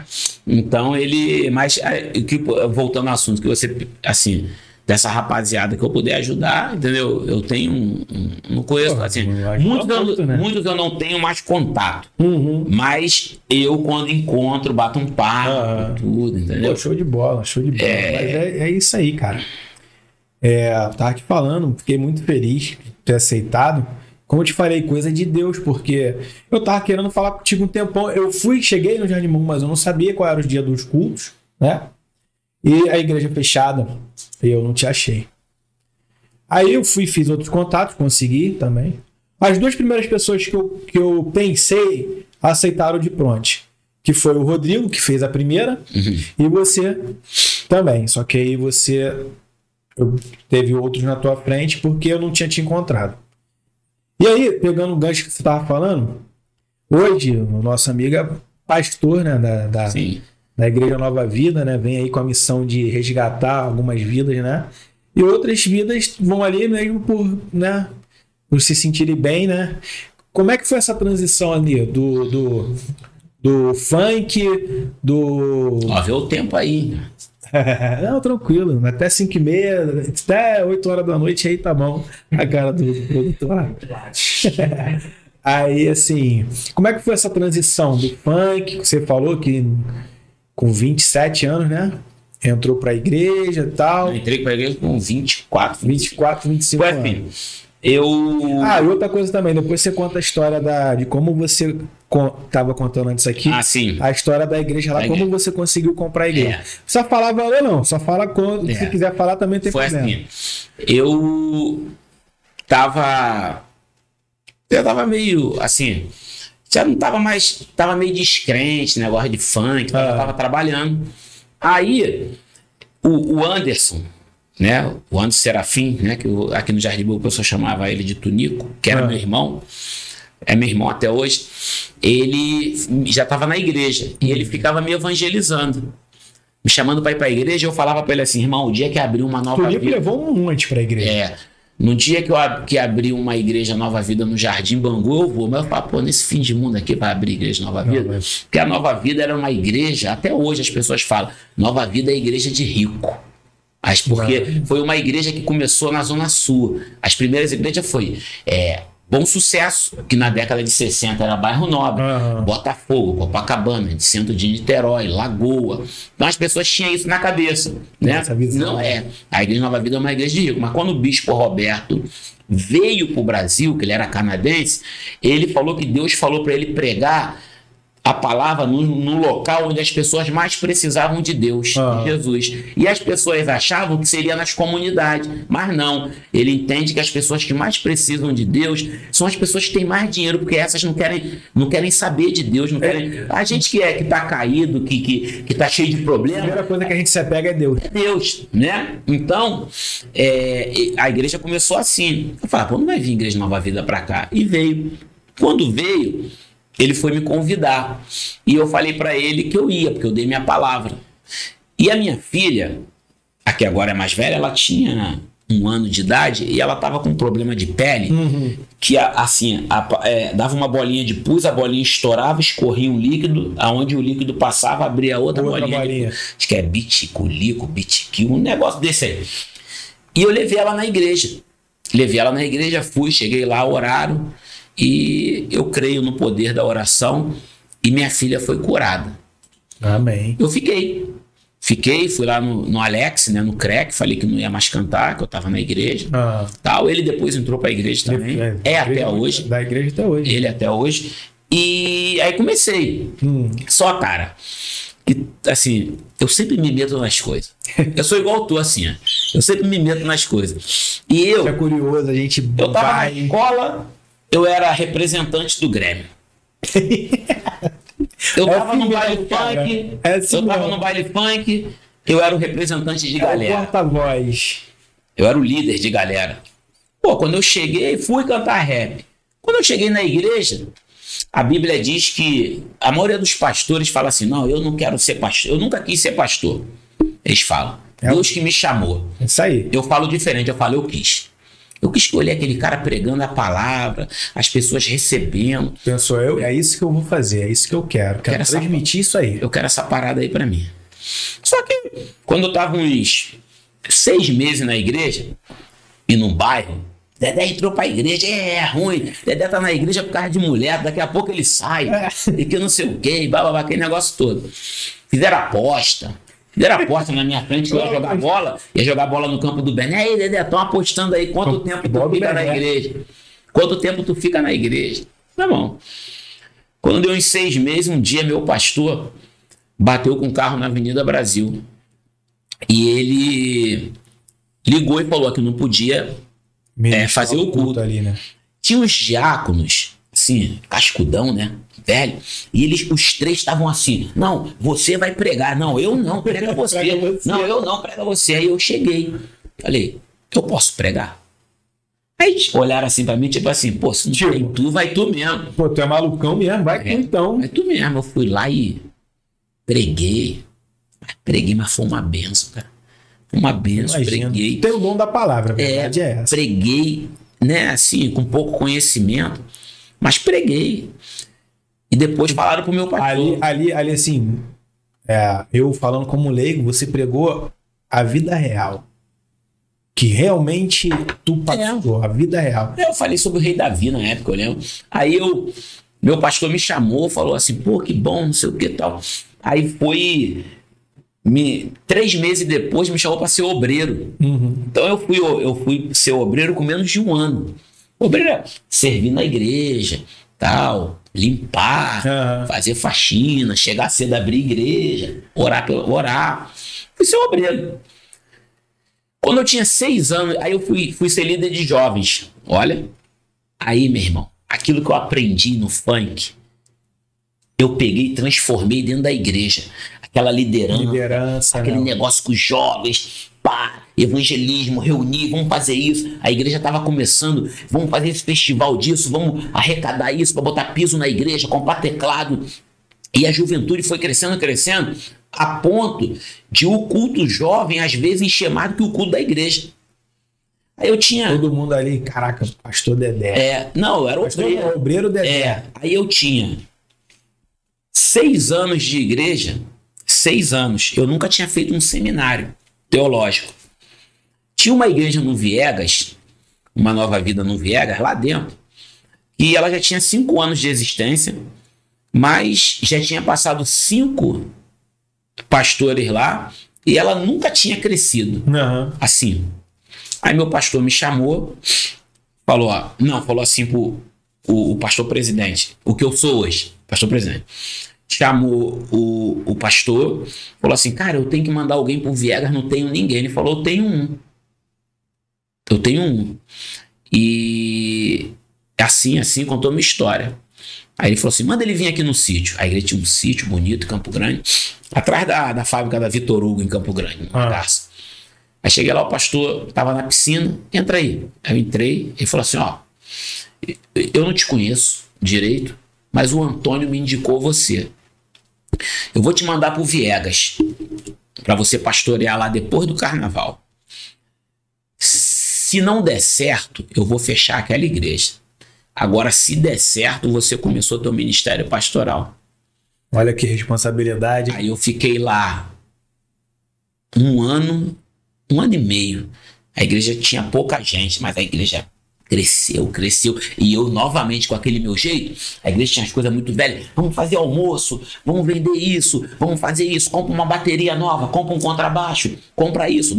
Vamos pagar para os jovens fazer aula de música, para a gente ter músico bom e pinta, tal, aquele negócio. A igreja cresceu, pessoal, pô, botou um sangue novo lá. Eu tinha 30, 31 anos de idade, né? Aquele sangue novo, minha esposa não tinha carro. Eu trabalhava na Vila Pan-Americana, na construção da Vila Pan-Americana, eu vinha de ônibus. Ah. E- minha esposa ia daqui com as minhas duas filhas pequenas por Viegas. A igreja cresceu. Aí o pastor foi, me colocou em outra igreja. Aí era outra experiência, porque eu fui ser pastor da igreja que eu me converti. Eu voltei para ser pastor dela. Você tava ali no lugar onde tudo começou, né? É. A igreja também foi bem. Muito grande também. A né? igreja também foi bem e depois eu fui para a que eu tô agora, só que ali era outra experiência, porque eu peguei uma igreja que não cresceu, Uhum. depois eu peguei uma igreja que já era grande e depois eu tinha que começar. A sua Começar, igreja, né? É, não é do nada, é começar assim na visão de Deus, mas sem membros. Eu, minha esposa e dois casais. E, foi, e fui ali para Rua Catiri, né? Foi ali para Rua Catiri, a igreja foi crescendo.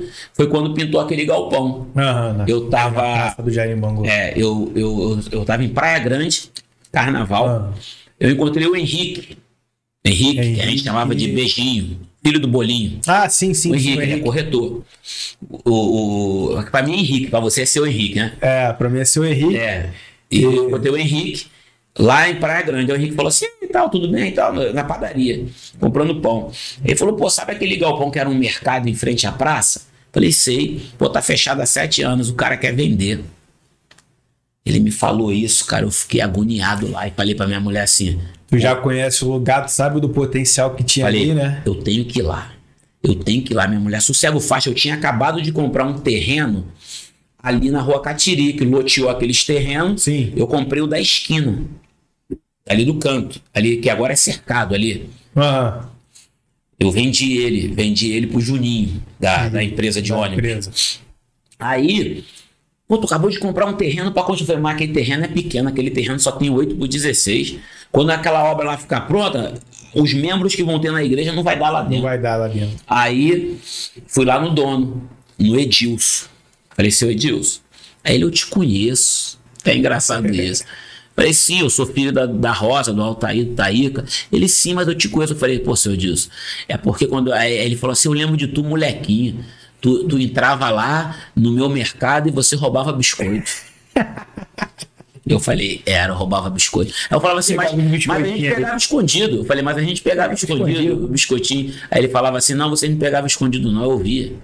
Mas a gente é que não ligava. Ele falou pra mim, a gente é que não ligava. Vocês, aquela- ele- criança, ele né? aquela garotada toda que saía da escola e entrava lá pra jogar um biscoito, uma bala dentro das calças. Ele falou, a gente via tudo, Tudinho, mas a né? gente deixava levar.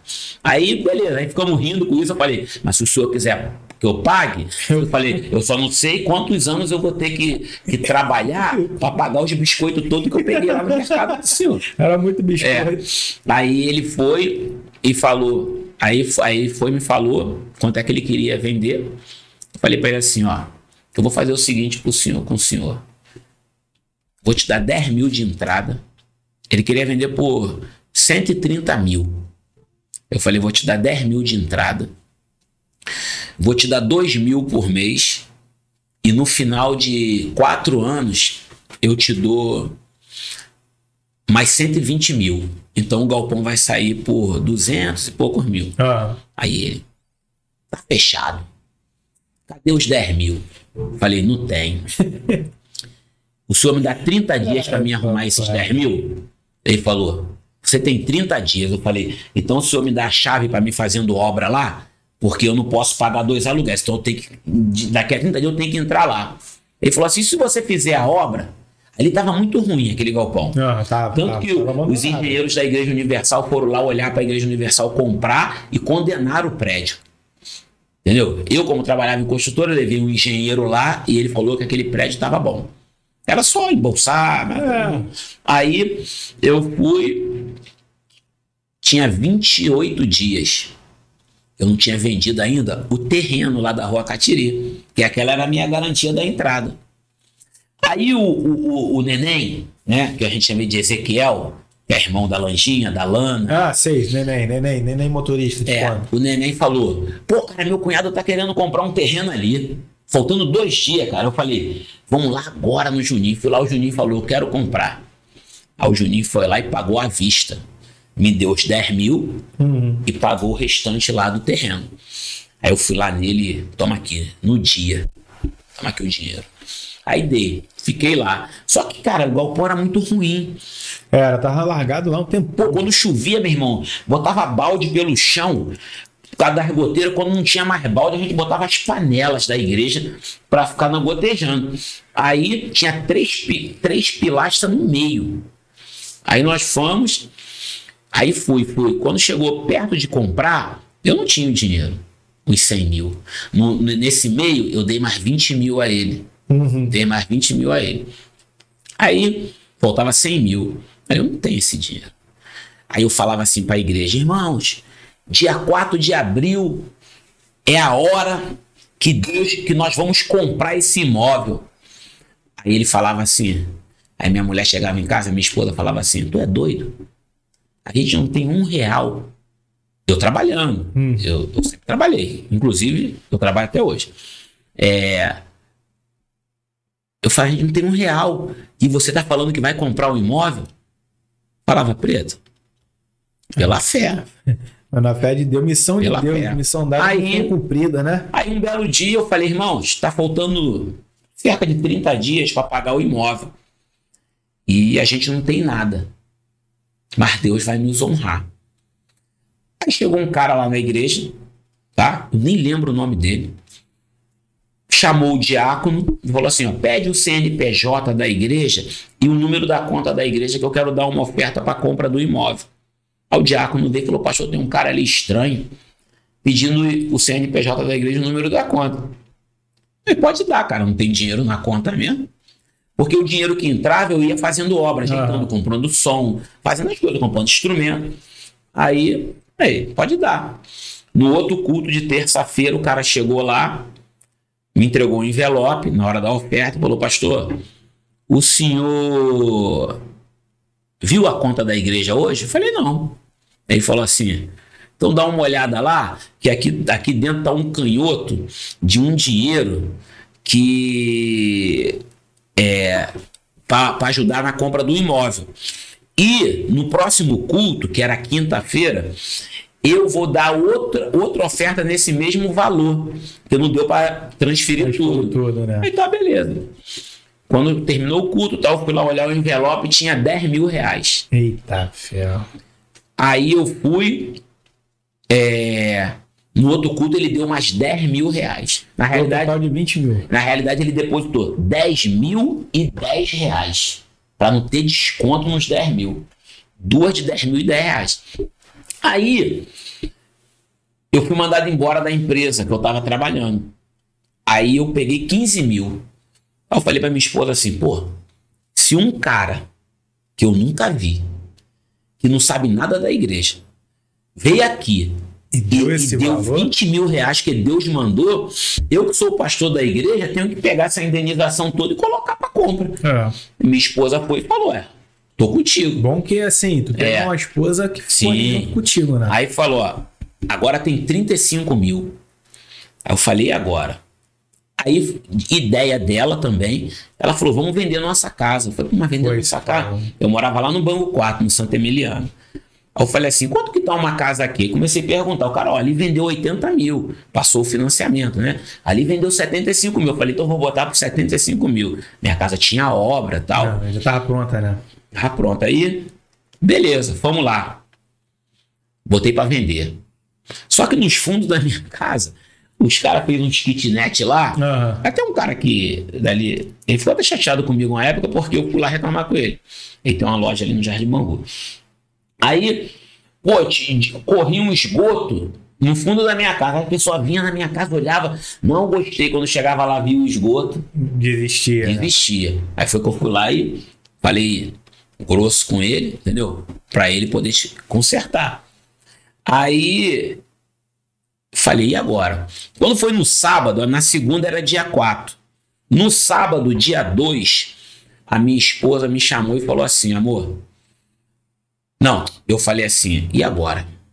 E eu tô falando pro povo da igreja, ó, irmãos, dia 3. Tem que dar. Vocês trazem uma oferta. Traz o melhor que você puder para ajudar na compra. Nós vamos comprar. Aham. Só tinha 35 mil. No domingo, no domingo, a igreja se uniu e nós conseguimos 10 mil reais. 9.800 reais. 10 mil reais. Aí foi para 45. Então tava faltando 55 mil. 55 Eu mil. falei pra minha esposa assim, ó, vou anunciar a casa, isso no sábado à noite, na OLX, por. Não sei se nem era OLX, alguma coisa aí de casa. Vou Na anunciar, época era um bom negócio. é, talvez fosse isso. Vou anunciar Era a isso. casa por 50 mil. Falei, é a atacada agora. final. Quando foi no domingo, 10 horas da manhã, me ligou um rapaz. Queria falar com o Márcio. Falei, sou eu. É porque você anunciou uma casa aí no Santa Emiliana, no Jardim Bangu, por 50 mil? Falei, sim. Tinha as fotos da casa. Ele falou, cara, é 50 mil mesmo? Falei, é. Ele falou assim, mas os documentos da casa, tudo ok. E as prestações, tudo em dia. Ele falou, tô indo aí agora. Minha mãe mora aí no Bangu 3. Aham. Chegou lá, quando ele viu a casa, ele ficou doido. Pelo amor de Deus, não vende pra ninguém. Essa casa é minha, essa casa é minha. Eu falei, olha só, fazer o seguinte contigo. Se amanhã, de manhã, na segunda-feira, você estiver lá no cartório, 10 horas da manhã, com o contrato. Falou, eu tenho um amigo corretor, falei, tá aqui meus documentos. Com o contrato de gaveta. Hoje já tá no nome dele, porque já Aham, foi quitado já tem bastante contrato de tempo. gaveta. Se amanhã você tiver com 50 mil e mais é, com 50 mil, a casa é sua. Se não, a partir de amanhã eu já não posso mais comprar a igreja, perdi o galpão, não vou vender Não nada. vou vender nada, é. Ele tava lá, nove e meia da manhã, ele e o corretor. Assinamos tudo, ele transfere. Aí ele, pô, cara, eu só tenho 45 mil. Eu falei, tudo bem, você vai me dar 5 de mil. Aí fez 90 mil.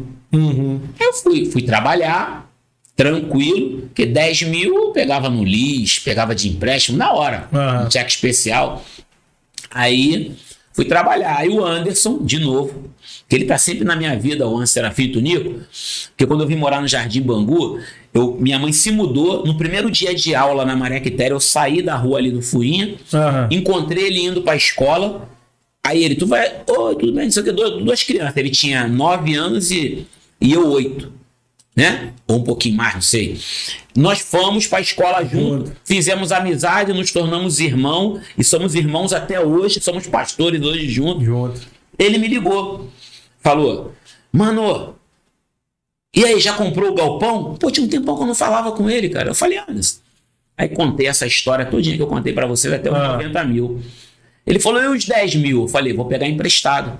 Ele, pô, irmão, tu vai pegar 10 mil emprestado, vai pagar 20. Pagar 20. Eu Falei, é, mas é o que eu posso fazer antes. E glória a Deus por isso. Ele falou, pô, irmão, eu vendi um terreno em Angra, peguei o dinheiro, eu não vou investir esse dinheiro agora, não. Eu vou te emprestar esses 10 mil. Falei, Anderson, mas eu não tenho 10 mil para te pagar depois. Ele falou assim, como é que tu paga aí as prestações? Eu falei, tá em 2.500. Ele falou, me dá 4 de 2.500. Aí eu falei, Anderson, é... Então faz o seguinte, me empresta 15. Que eu te pago 6 de 2 É, eu te pago 6.500 porque aí eu já pago a documentação do cartório e tudo. Ele me emprestou.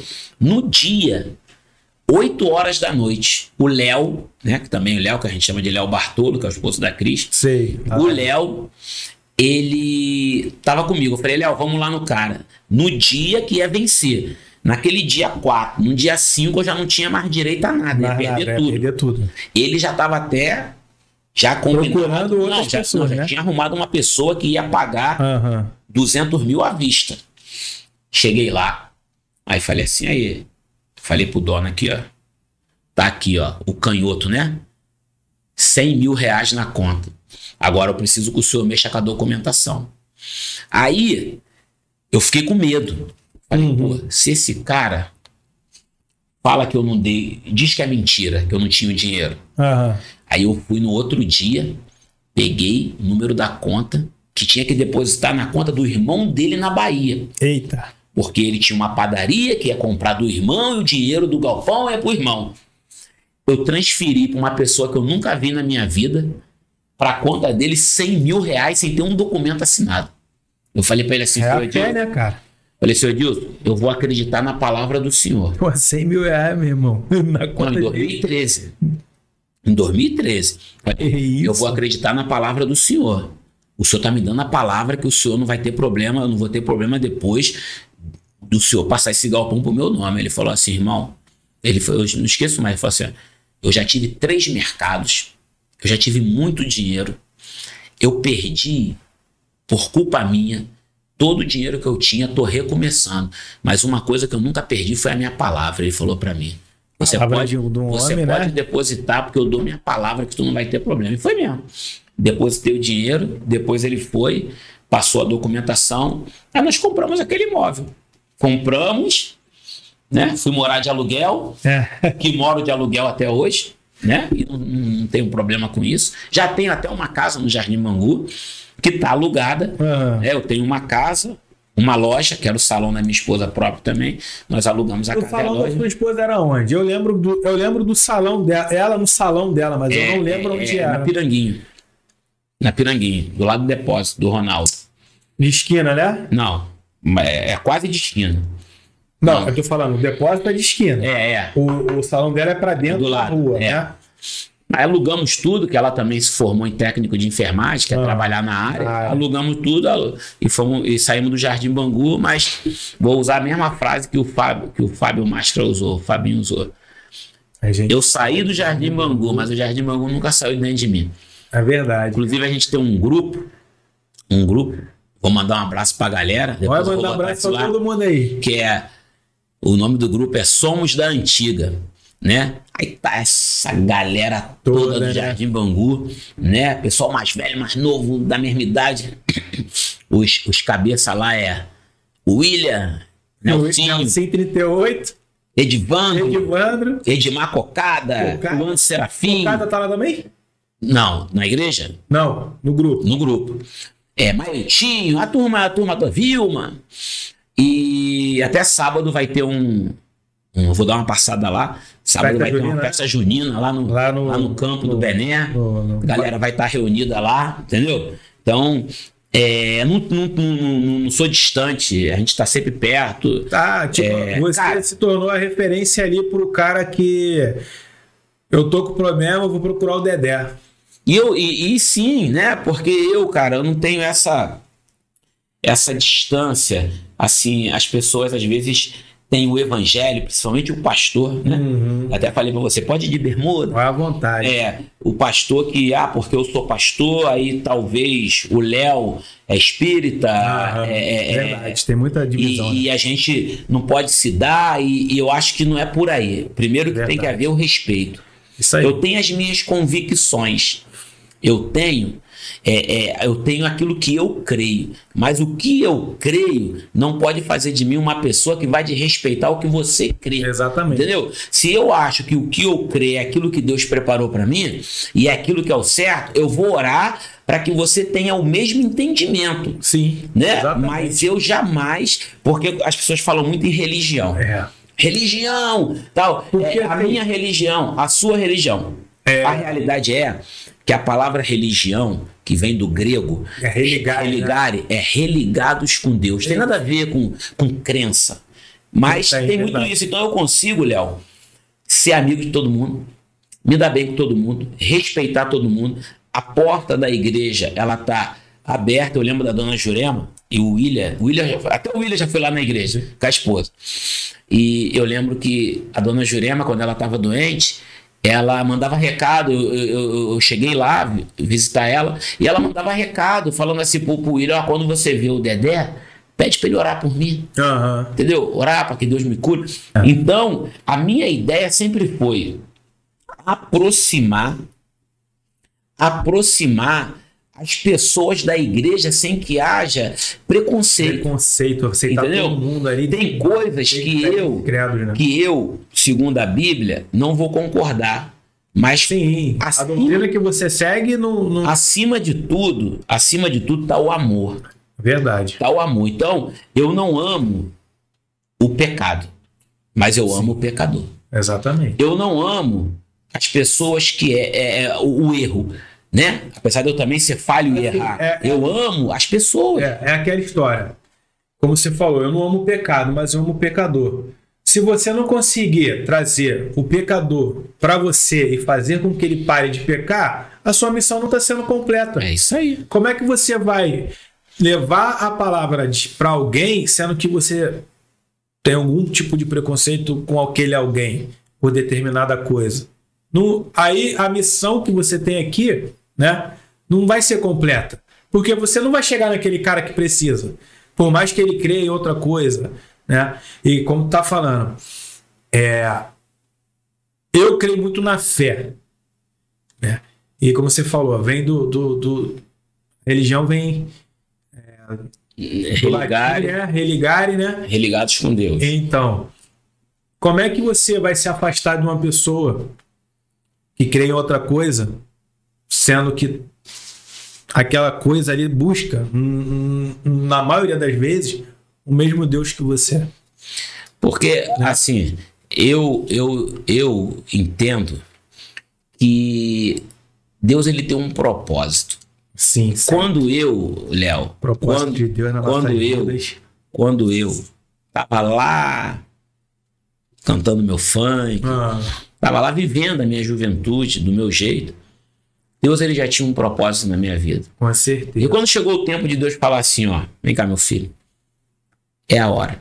Deus me colocou, me deu a oportunidade de ser pastor de uma igreja em frente à praça do Jardim Bangu. Em frente à praça Em do frente Jardim aonde eu fui Ah, criado. Onde tudo começou, né? É isso aí, onde eu posso falar do amor de Deus, eu posso fazer o trabalho social, eu posso fazer o trabalho social que a gente faz, né? Lá na igreja a gente tem um trabalho chamado Solidários de Coração, onde sempre que a gente pode a gente está ajudando. Hoje, com essa pandemia, a igreja tem ajudado bastante gente, É isso tá? aí. Com cesta básica, Essa é a missão, né? Entendeu? É.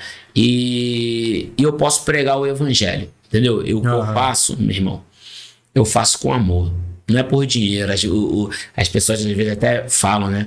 Dedé tá rico por causa porque as pessoas olham aquela igreja, né? A estrutura, mas não, não. Ali tem minha casa, ali tem, Tem minha indenização, né? ali tem muito trabalho, eu Tem trabalho. tudo, todo, todos aqueles que É acreditaram no, no, no teu projeto. Tem um povo ali que, que participa, que ajuda. N- nós não moramos É num bairro onde as pessoas são É ricas. verdade. As pessoas trazem uma oferta, um dízimo, tem que tirar do pouquinho que ganha. Exatamente. Então, é, assim, para mim, para mim foi assim a melhor coisa que Deus fez na minha vida, mas isso não apaga o meu passado. Porque graças a Deus, no meu passado eu não matei ninguém, né? Tirando, tirando os biscoitos do mercado do seu Edilson, não roubei ninguém, entendeu? Então, assim, é, eu não tenho que, assim, tem gente que fala assim, tem vergonha, né? Vergonha do, você passado. Eu não tenho vergonha do meu passado. Quando eu falo, às vezes a minha filha fala, pai, não dá pra acreditar que o senhor cantava funk. Porque eu não, eu não tenho nada, na- eu não postei nada na internet de funk. Tudo que tem na internet, tem vários, vários negócios, minha música na internet. Aham. Tudo que tem foi alguém que postou. Eu nunca postei nada. Mas Ah. também não, não foi. Por quê? Porque eu nunca me preocupei com isso. entendeu? Eu acho que eu também não estou preocupado nesse tipo de divulgação, porque não vai me levar a nada. Eu, eu, eu- Seu caminho agora é outro. meu caminho agora é outro. Mas eu não tenho vergonha.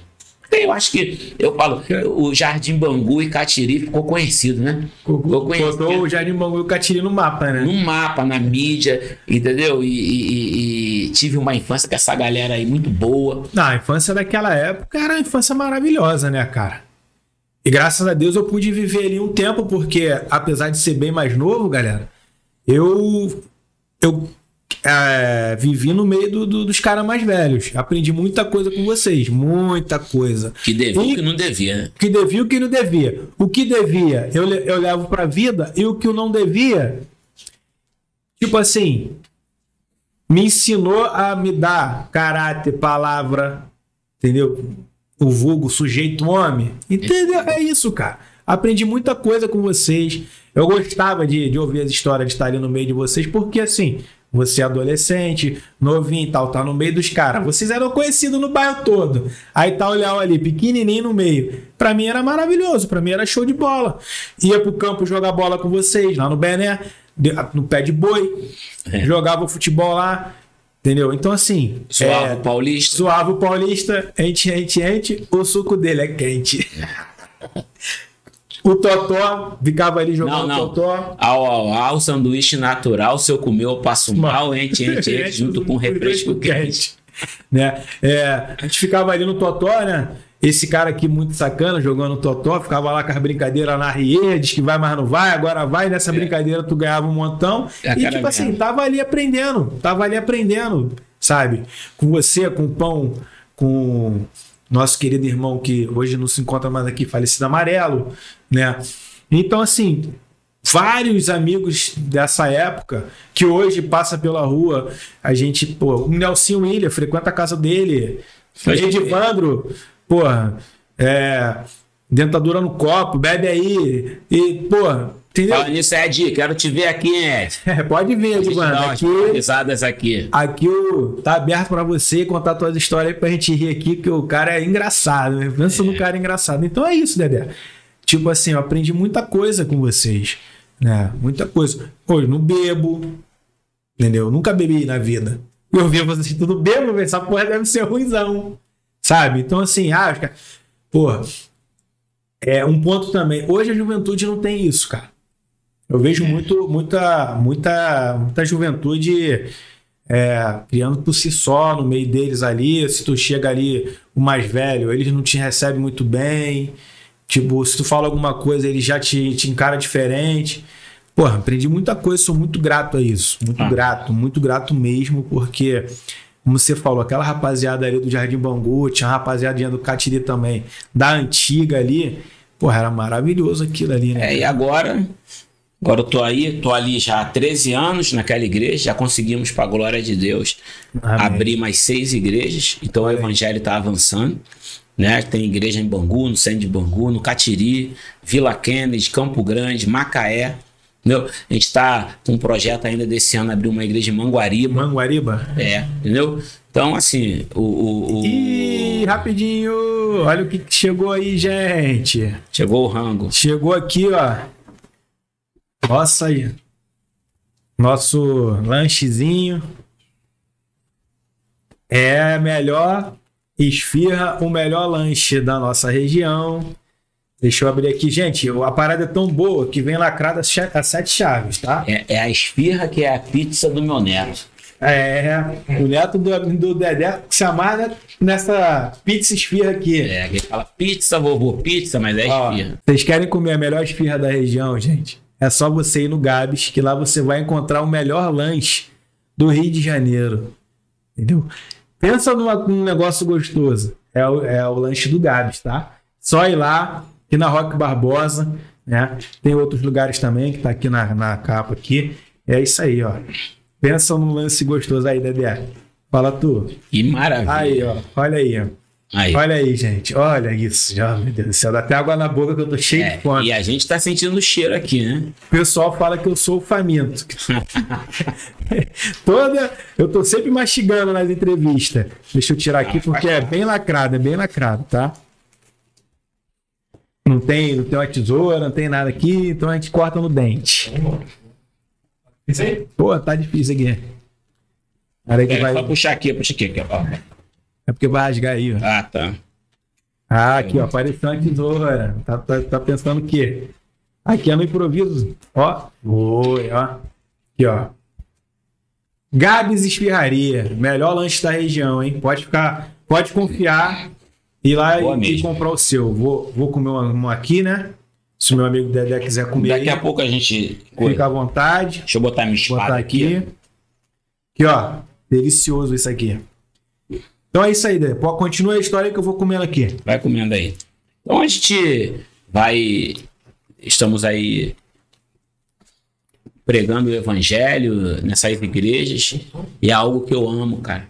Entendeu? Eu sou muito intenso. Tudo que eu faço é com intensidade. Aham.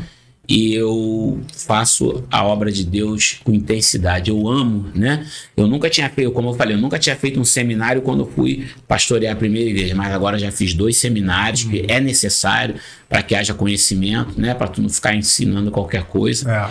E, e tudo que eu faço, eu faço com, com muita intensidade, com muito amor.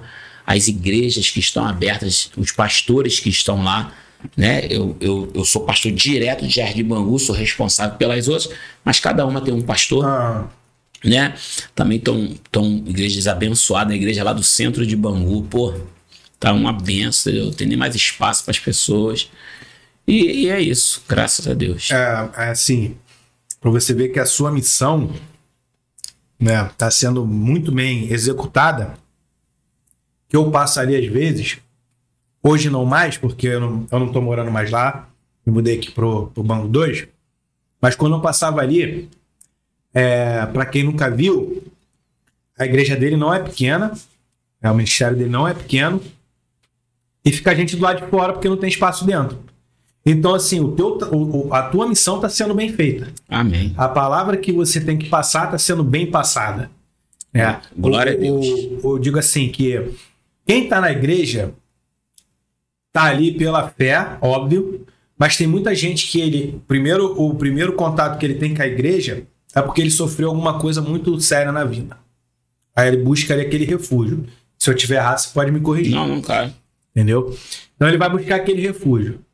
E você vê hoje as pessoas que frequentam ali a igreja e vê a igreja, a tua missão tá. Meu irmão, é. O, o, o, quando Deus falou assim, Dedé, sai do funk e vem, vem, vem falar da, da, da minha palavra aqui, ele sabia o que estava fazendo. Ele não bota a mão no lugar errado, a verdade é essa. Então ele botou a mão certo, teu ministério ali tá. Cara, é assim, fica até sem palavras, porque quando você passa ali, você vê a gente do lado de fora. A minha esposa é uma que é doida pra ir lá. Ela É não foi assim, por correria do dia a dia, eu também não, não, não, não tava ciente dos dias que tem. Desculpa, mas na, na, pró- na próxima oportunidade ela, vou, a gente vai lá sim. Lá é o seguinte, a partir de agosto, eu vou falar da programação a partir de agosto, que eu, tá, eu, eu analisando, eu falei, vou mudar a programação da igreja, que o culto lá é terça-feira, dia de Ah. semana. Só que eu passei a observar que terça-feira a pessoa. O domingo é o dia do descanso, mas é o dia que a pessoa mais, mais fica cansada. Aí na segunda ela tem que trabalhar. Aí na segunda ela tá morta. Na terça ela não consegue ir na igreja, porque na terça é o dia que ela vai descansar. Então, a partir de agosto, o culto vai passar para as quinta-feira. Quinta-feira. Das 19h30 às 21 horas, é uma hora e meia de culto. E domingo tem de 9 às 10 da manhã, que é a Aham. escola dominical, o estudo, e das 18h30 às 20h30 Aham. né? Então a gente tem um período de adoração, de louvor, uma igreja muito jovem, apesar de uma igreja ter muitas senhoras, muitos senhores, muitas famílias, Ah. é uma igreja jovem. E a gente tem um trabalho também muito interessante que eu terminei uma, uma família quinta, domingo eu entreguei o diploma, que é chamado Casa de Paz. Uhum. O que, que é o Casa de Paz? Ah, o Léo, é, de alguma forma, está precisando de uma oração na casa dele, de um estudo. Hum. Eu e a minha esposa e outros casais lá, eu vou durante cinco semanas na sua casa, uma vez por semana, uma hora de estudo. Eu vou orar contigo, eu vou te ensinar a palavra, eu vou dar aconselhamento pastoral e no final de cinco semanas você vai na igreja receber um diploma chamado Casa de Paz. Ah. Ali eu vou ministrar paz na sua casa, tudo. E geralmente essas, essas famílias, ela aí tá aí é uma coisa que, que pode ser um dos segredos de Deus para a igreja ter tanta gente, Ah. é que a pessoa se sente acolhida, Acolhida, se é. sente amada, se sente cuidada, ela recebe o diploma e ela, e ela tem o direito de ir embora. Assim, não na, naquela hora, mas acabou o culto, ela tem o direito de não voltar mais ali. Mas as pessoas voltam, Elas ficam, né? elas ficam. Elas ficam por isso. Elas acolhimento, né? É. Que é o que, que, que as pessoas buscam, acolhimento. É isso aí. Porque a vida não é fácil pra ninguém. Quer dizer, para algumas pessoas até é. tem, tem um curso na igreja chamado Casados para Sempre, que é um curso muito conhecido, muito bom também, onde a gente, durante 14 semanas, trabalha os casais, né? Eles têm duas horas de estudo Aham. ali e olha, alguns amigos nossos criados me bate lá na porta me procurando falando porque a gente aqui no Jardim Bangu, isso estou falando da minha geração, da minha Ah. época, a gente tinha um- uma mane- maneira de dizer que nenhum casamento dava certo. Todo mundo se olhava assim e falava assim: "Ih, o Léo, o fulano, o Cicano, tudo se separou".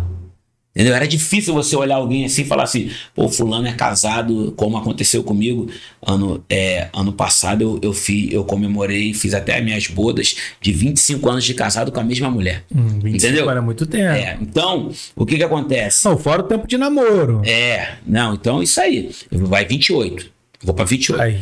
Então a gente, assim, a gente tem ajudado as pessoas para que os casamentos não acabem, né? O, o desejo de Deus é que o casamento seja para sempre. pra sempre. Claro que eu não tô aqui criticando um casamento que não deu certo, Aham. tal, né? É, ah, só quem eu costumo dizer que só quem conhece o calor da panela é a tampa. É verdade. Então, só quem, só quem tá lá dentro da casa sabe por que Verdade. acabou. Mas nós lutamos pela família. Pra que isso não lutamos pelo acabe. casamento. Isso sem ser perfeito. Com os meus erros como marido, Uhum. Esposa com os erros dela como esposa, tudo isso com meus erros como pai. Mas nós, dentro da palavra de Deus, nós buscamos o quê?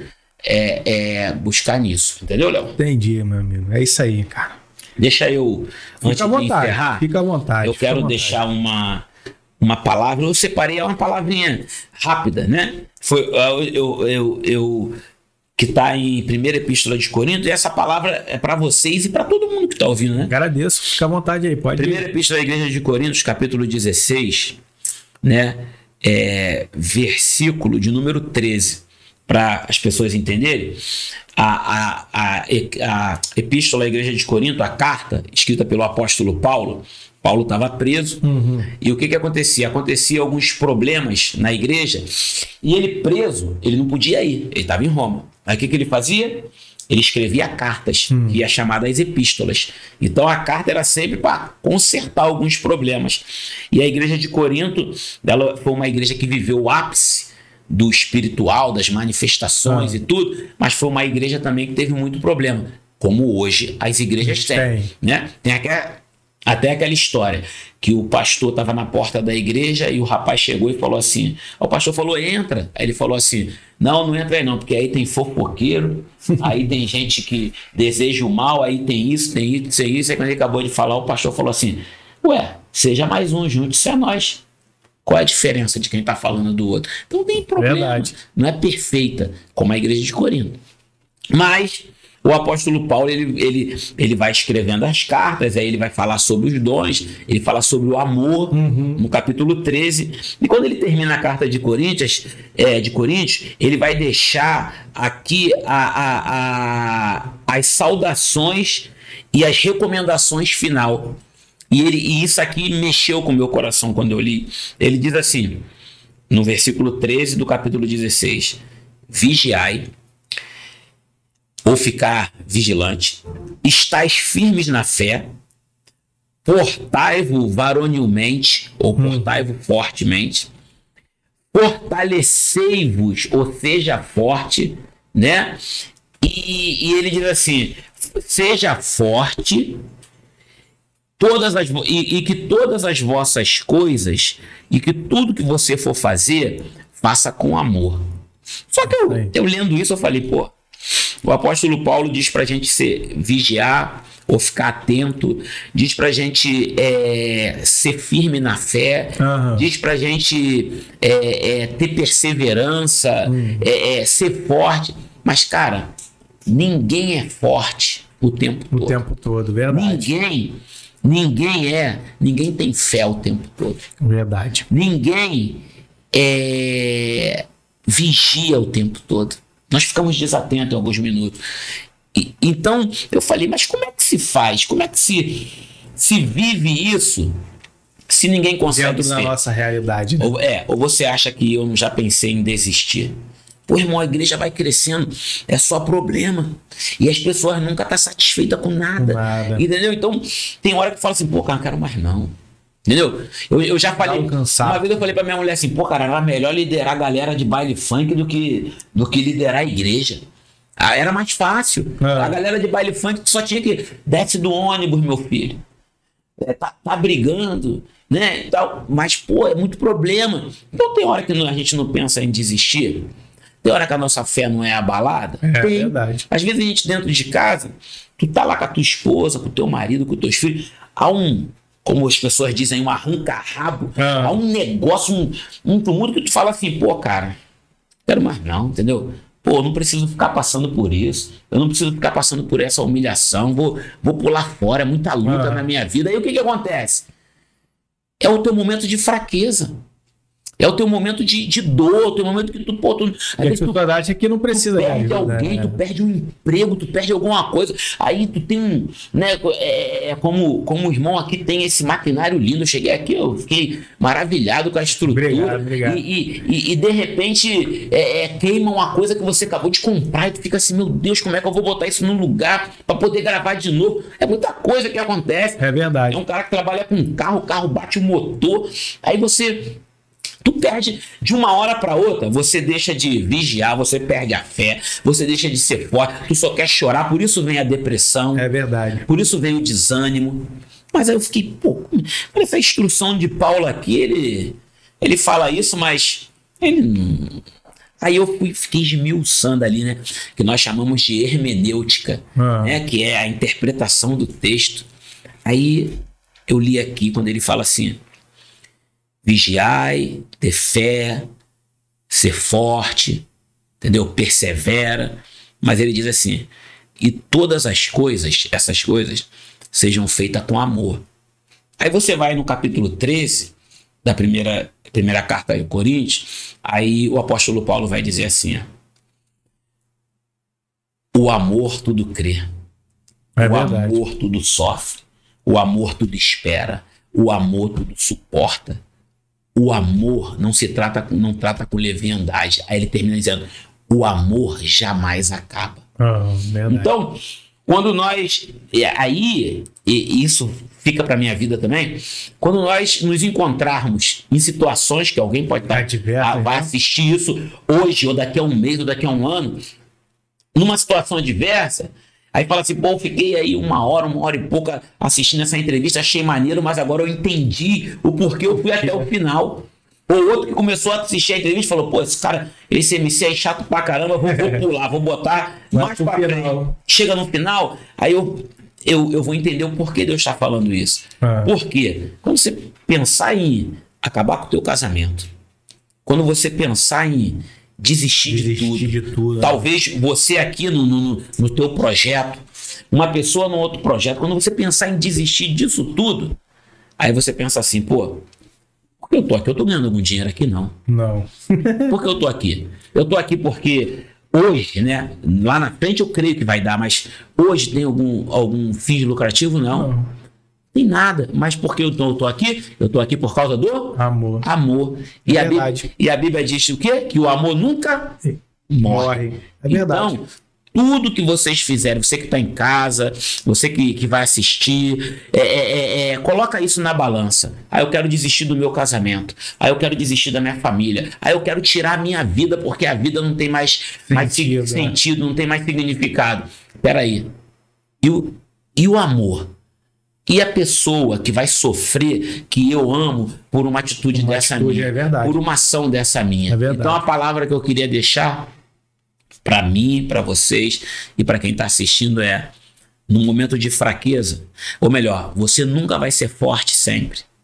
Você nunca vai ter fé sempre. Sempre. Nós, pastores, muita, muitas vezes pregamos a fé, mas estamos vivendo um momento sem fé.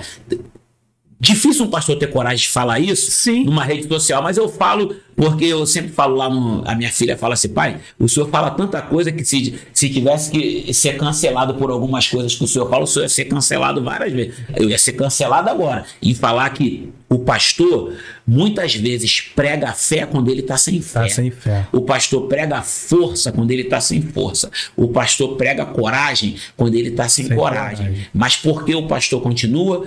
Por causa do amor. Do amor. Então, amor que ele tem, né? não desistam da sua vida, não desistam da sua família, não desistam dos seus sonhos, não desistam do projeto, porque o amor nunca acaba. E o amor, quem colocou no coração de vocês, seja o que você esteja fazendo, foi Deus. É Eu verdade. queria deixar essa palavra. Tá bom, Léo? Tá recebido. Cara, muito obrigado. Isso que você falou é verdade. Eu tô aqui por amor. Tô Eu aqui exclusivamente por amor. As pessoas me falam isso, mas e aí, não tá ganhando nada? Nada, nada, nada. Mas Deus vai Hoje, hoje nós temos uma parceria com o Gabs, graças a Deus. O projeto tem três semanas, com, com duas semanas, com menos de duas semanas, né? Nós conseguimos essa parceria. Eu nem imaginava, esse cara me falou, eu, eu comecei a chorar lá em Bangu, eu tava em Bangu. no- eu ia no shopping pra pra ver uma, uma madeira pra fazer uma mesa Uhum. que a gente tava precisando. Aí esse cara me ligou, ah, adivinha quem fechou que vai comer esfirra duas vezes por semana. Né? Aí eu, cara, não acredito que tu tá falando isso. Conseguimos. Eu comecei a chorar lá, cara. Sabe por quê? Porque o meu sonho tá dando faco, tá, tá, tá colhendo fruto. Mas é, é, não, não tô preocupado com isso financeiro, nada de, preocupado com a minha satisfação. E com a satisfação dele agora, porque ele embarcou no meu sonho. Entendeu? Ele já trabalha com isso há muito tempo. De repente tinha esse sonho também. E eu vim agregar esse sonho junto com ele. Entendeu? Então isso aí que você falou, Dedé, é, tá, tá, tá certo. O amor realmente move montanhas, vamos dizer assim. Né? E queria te agradecer, cara. Se quiser dar mais uma Ah, palavra. eu vou porque tu falou aí, eu já. Rapidinho, tá, o, o, o diretor? Fica à vontade. Rapidinho, Pode deve que tá a doido gente- pra comer a esfirra do Gabs. Eu também vou comer depois do Gabs. É, Mateus, né? O Evangelho de Mateus. É, Mateus capítulo 6. Capítulo 6. Eu só vou ler, porque é, é baseado no que você falou Não. né? Que a gente está aqui por amor. E às vezes as pessoas ficam muito ansiosas em fazer as coisas e, E querem que dê certo e logo. não chega a lugar nenhum. Olha o que, que Jesus vai falar. Eu até leio esse texto como uma. uma como é que se diz? Um poema. Eu Não. leio esse texto como um poema. Jesus diz assim: Por isso vos digo, não andeis ansiosos quanto à vossa vida, pelo que vez de comer ou pelo que é vez de beber, nem quanto ao vosso corpo pelo que vez de vestir. Não é, a, não é, não é a vida mais do que o mantimento e o corpo mais do que a vestimenta? Olhai para as aves do céu, que não semeiam, não cegam, nem ajuntam em celeiros, e vosso Pai celestial as alimenta. Não tem de vós muito mais valor do que elas? E qual de vós poderá, com todos os seus cuidados, acrescentar um côvado à sua estatura? E quanto ao vestuário, por que andeis solícitos? Olhai para os lírios do campo, como eles crescem, não trabalham e nem fiam. Eu vos digo que nem mesmo Salomão, em toda a sua glória, se vestiu como qualquer um deles. Pois se Deus assim veste a erva do campo, que hoje existe e amanhã é lançada no forno, não vos vestirá muito mais a vós, homens de pequena fé. Não andeis, pois, inquietos, dizendo: o que comeremos ou o que beberemos, ou, ou com o que nos vestiremos, porque todas essas coisas os gentios procuram. De certo, vosso Pai Celestial bem sabe que necessitais de todas essas coisas. Aí no, no versículo 33, ele vai dar a solução para isso tudo. Ah. Ele diz assim: Mas buscai primeiro o reino de Deus e a sua justiça, e todas essas coisas vos serão acrescentadas. Amém. É isso que ele vai dizer. Por quê? Aí fica assim. Será que vai ter, vai ter curtida? Será que vai ter não sei o quê? Meu Deus, será que isso? Será que vão assistir? Calma. Faça com amor busque a Deus, dê oportunidade de, de pessoas sim virem aqui falar do amor de Deus. Eu, eu coloco, vou colocar esse projeto em oração para que, pra que Deus abençoe, tá bom? Eu quero, eu quero um dia ter o prazer de te encontrar e você falar assim, Léo, como é que tá lá? Porque eu vou ficar assistindo. Léo, como é que tá lá? E tu falar assim, pô, vamos, agora a gente conseguiu um estúdio até maior, né? Aumentamos Amém. o estúdio Recebo, e, e agora tem até uma plateia lá, um pessoal que participa e tal, porque esse é o projeto. A gente, é, é um dia eu sonhei gravando, né? Que eu falei, eu e o Crack gravando numa mesinha de som na casa dele, ensaiando. E quando eu fui ver, alguns meses depois, eu tava na televisão cantando. cantando. Eu vi o Fábio é aqui, né? Fiquei maravilhado. Ele, ele falando, eu vi a entrevista dele e depois ele, eu, eu, eu botei na, no YouTube, fiquei assistindo ele na, na Rádio ah, Tupi, Tupi e eu rindo para aquilo para mim é um programa de comédia, comédia. Apesar de tratar do, do, do de algo sério, de algo sério, mas entendeu? Eu vi, eu, eu vi um menino aqui que é MC começando e, e falando né, da, da ajuda da que ajuda. ele precisa, viu outro pagodeiro. Então eu sei que as pessoas que Deus trouxer aqui vão ser para abençoar vocês. Amém. Agora, no momento de fraqueza, no momento da falta de fé, no momento de desânimo, porque há, uhum. entendeu? Meu irmão, Verdade, é. faça com amor. Sempre. Faça com amor e Deus vai honrar vocês. Para mim foi um prazer tá aqui e, e, e, conta comigo, tá? Conta comigo que eu puder ajudar, além das minhas orações, tá bom? Deus vai abençoar muito. Estou muito feliz, tá? E, e tá aqui para mim foi tão importante. Ou, ou, até mais importante que eu pude pregar a palavra, Sim. mais importante do que quando eu estava num programa de televisão cantando para o Brasil todo. Uhum. Para mim aqui foi um, um, tempo muito especial, tá bom? Que a hora passou e nós nem vimos. É, eu que te agradeço de coração mesmo por você ter aceitado. Recebo todas as palavras que você deixou aqui, essa mensagem, essa mensagem de Deus, né? Muito feliz mesmo. Feliz por ter sido ali criado com vocês e hoje está te recebendo num programa que eu criei, né? Essa ideia maluca. E assim, a satisfação muito grande. Muito grande. A gente recebe todas as palavras que você falou. É isso, cara. Muito obrigado mesmo. É. Eu fico até meio emocionado aqui, ah, a palavra até meio que foge, porque sonho é sonho, né, cara? E se você não acreditar no seu sonho, ninguém vai acreditar. Eu sempre falo isso aqui. Então, Dedé, chamo ele de Dedé porque eu, eu acho que eu tenho essa liberdade. Não, né? tranquilo. O pessoal me chama Pastor Dedé, Pastor é, Dedé. Então, eu te agradeço por ter vindo aqui. E é isso aí, cara. Esse foi mais um episódio aí do nosso Pobrecast da MEC, né? E receba essa mensagem que ele passou aqui, né? Que a vida sem amor não vale nada. Valeu, rapaziada. Muito obrigado. Fiquem com Deus. Fui. Valeu, Deus abençoe.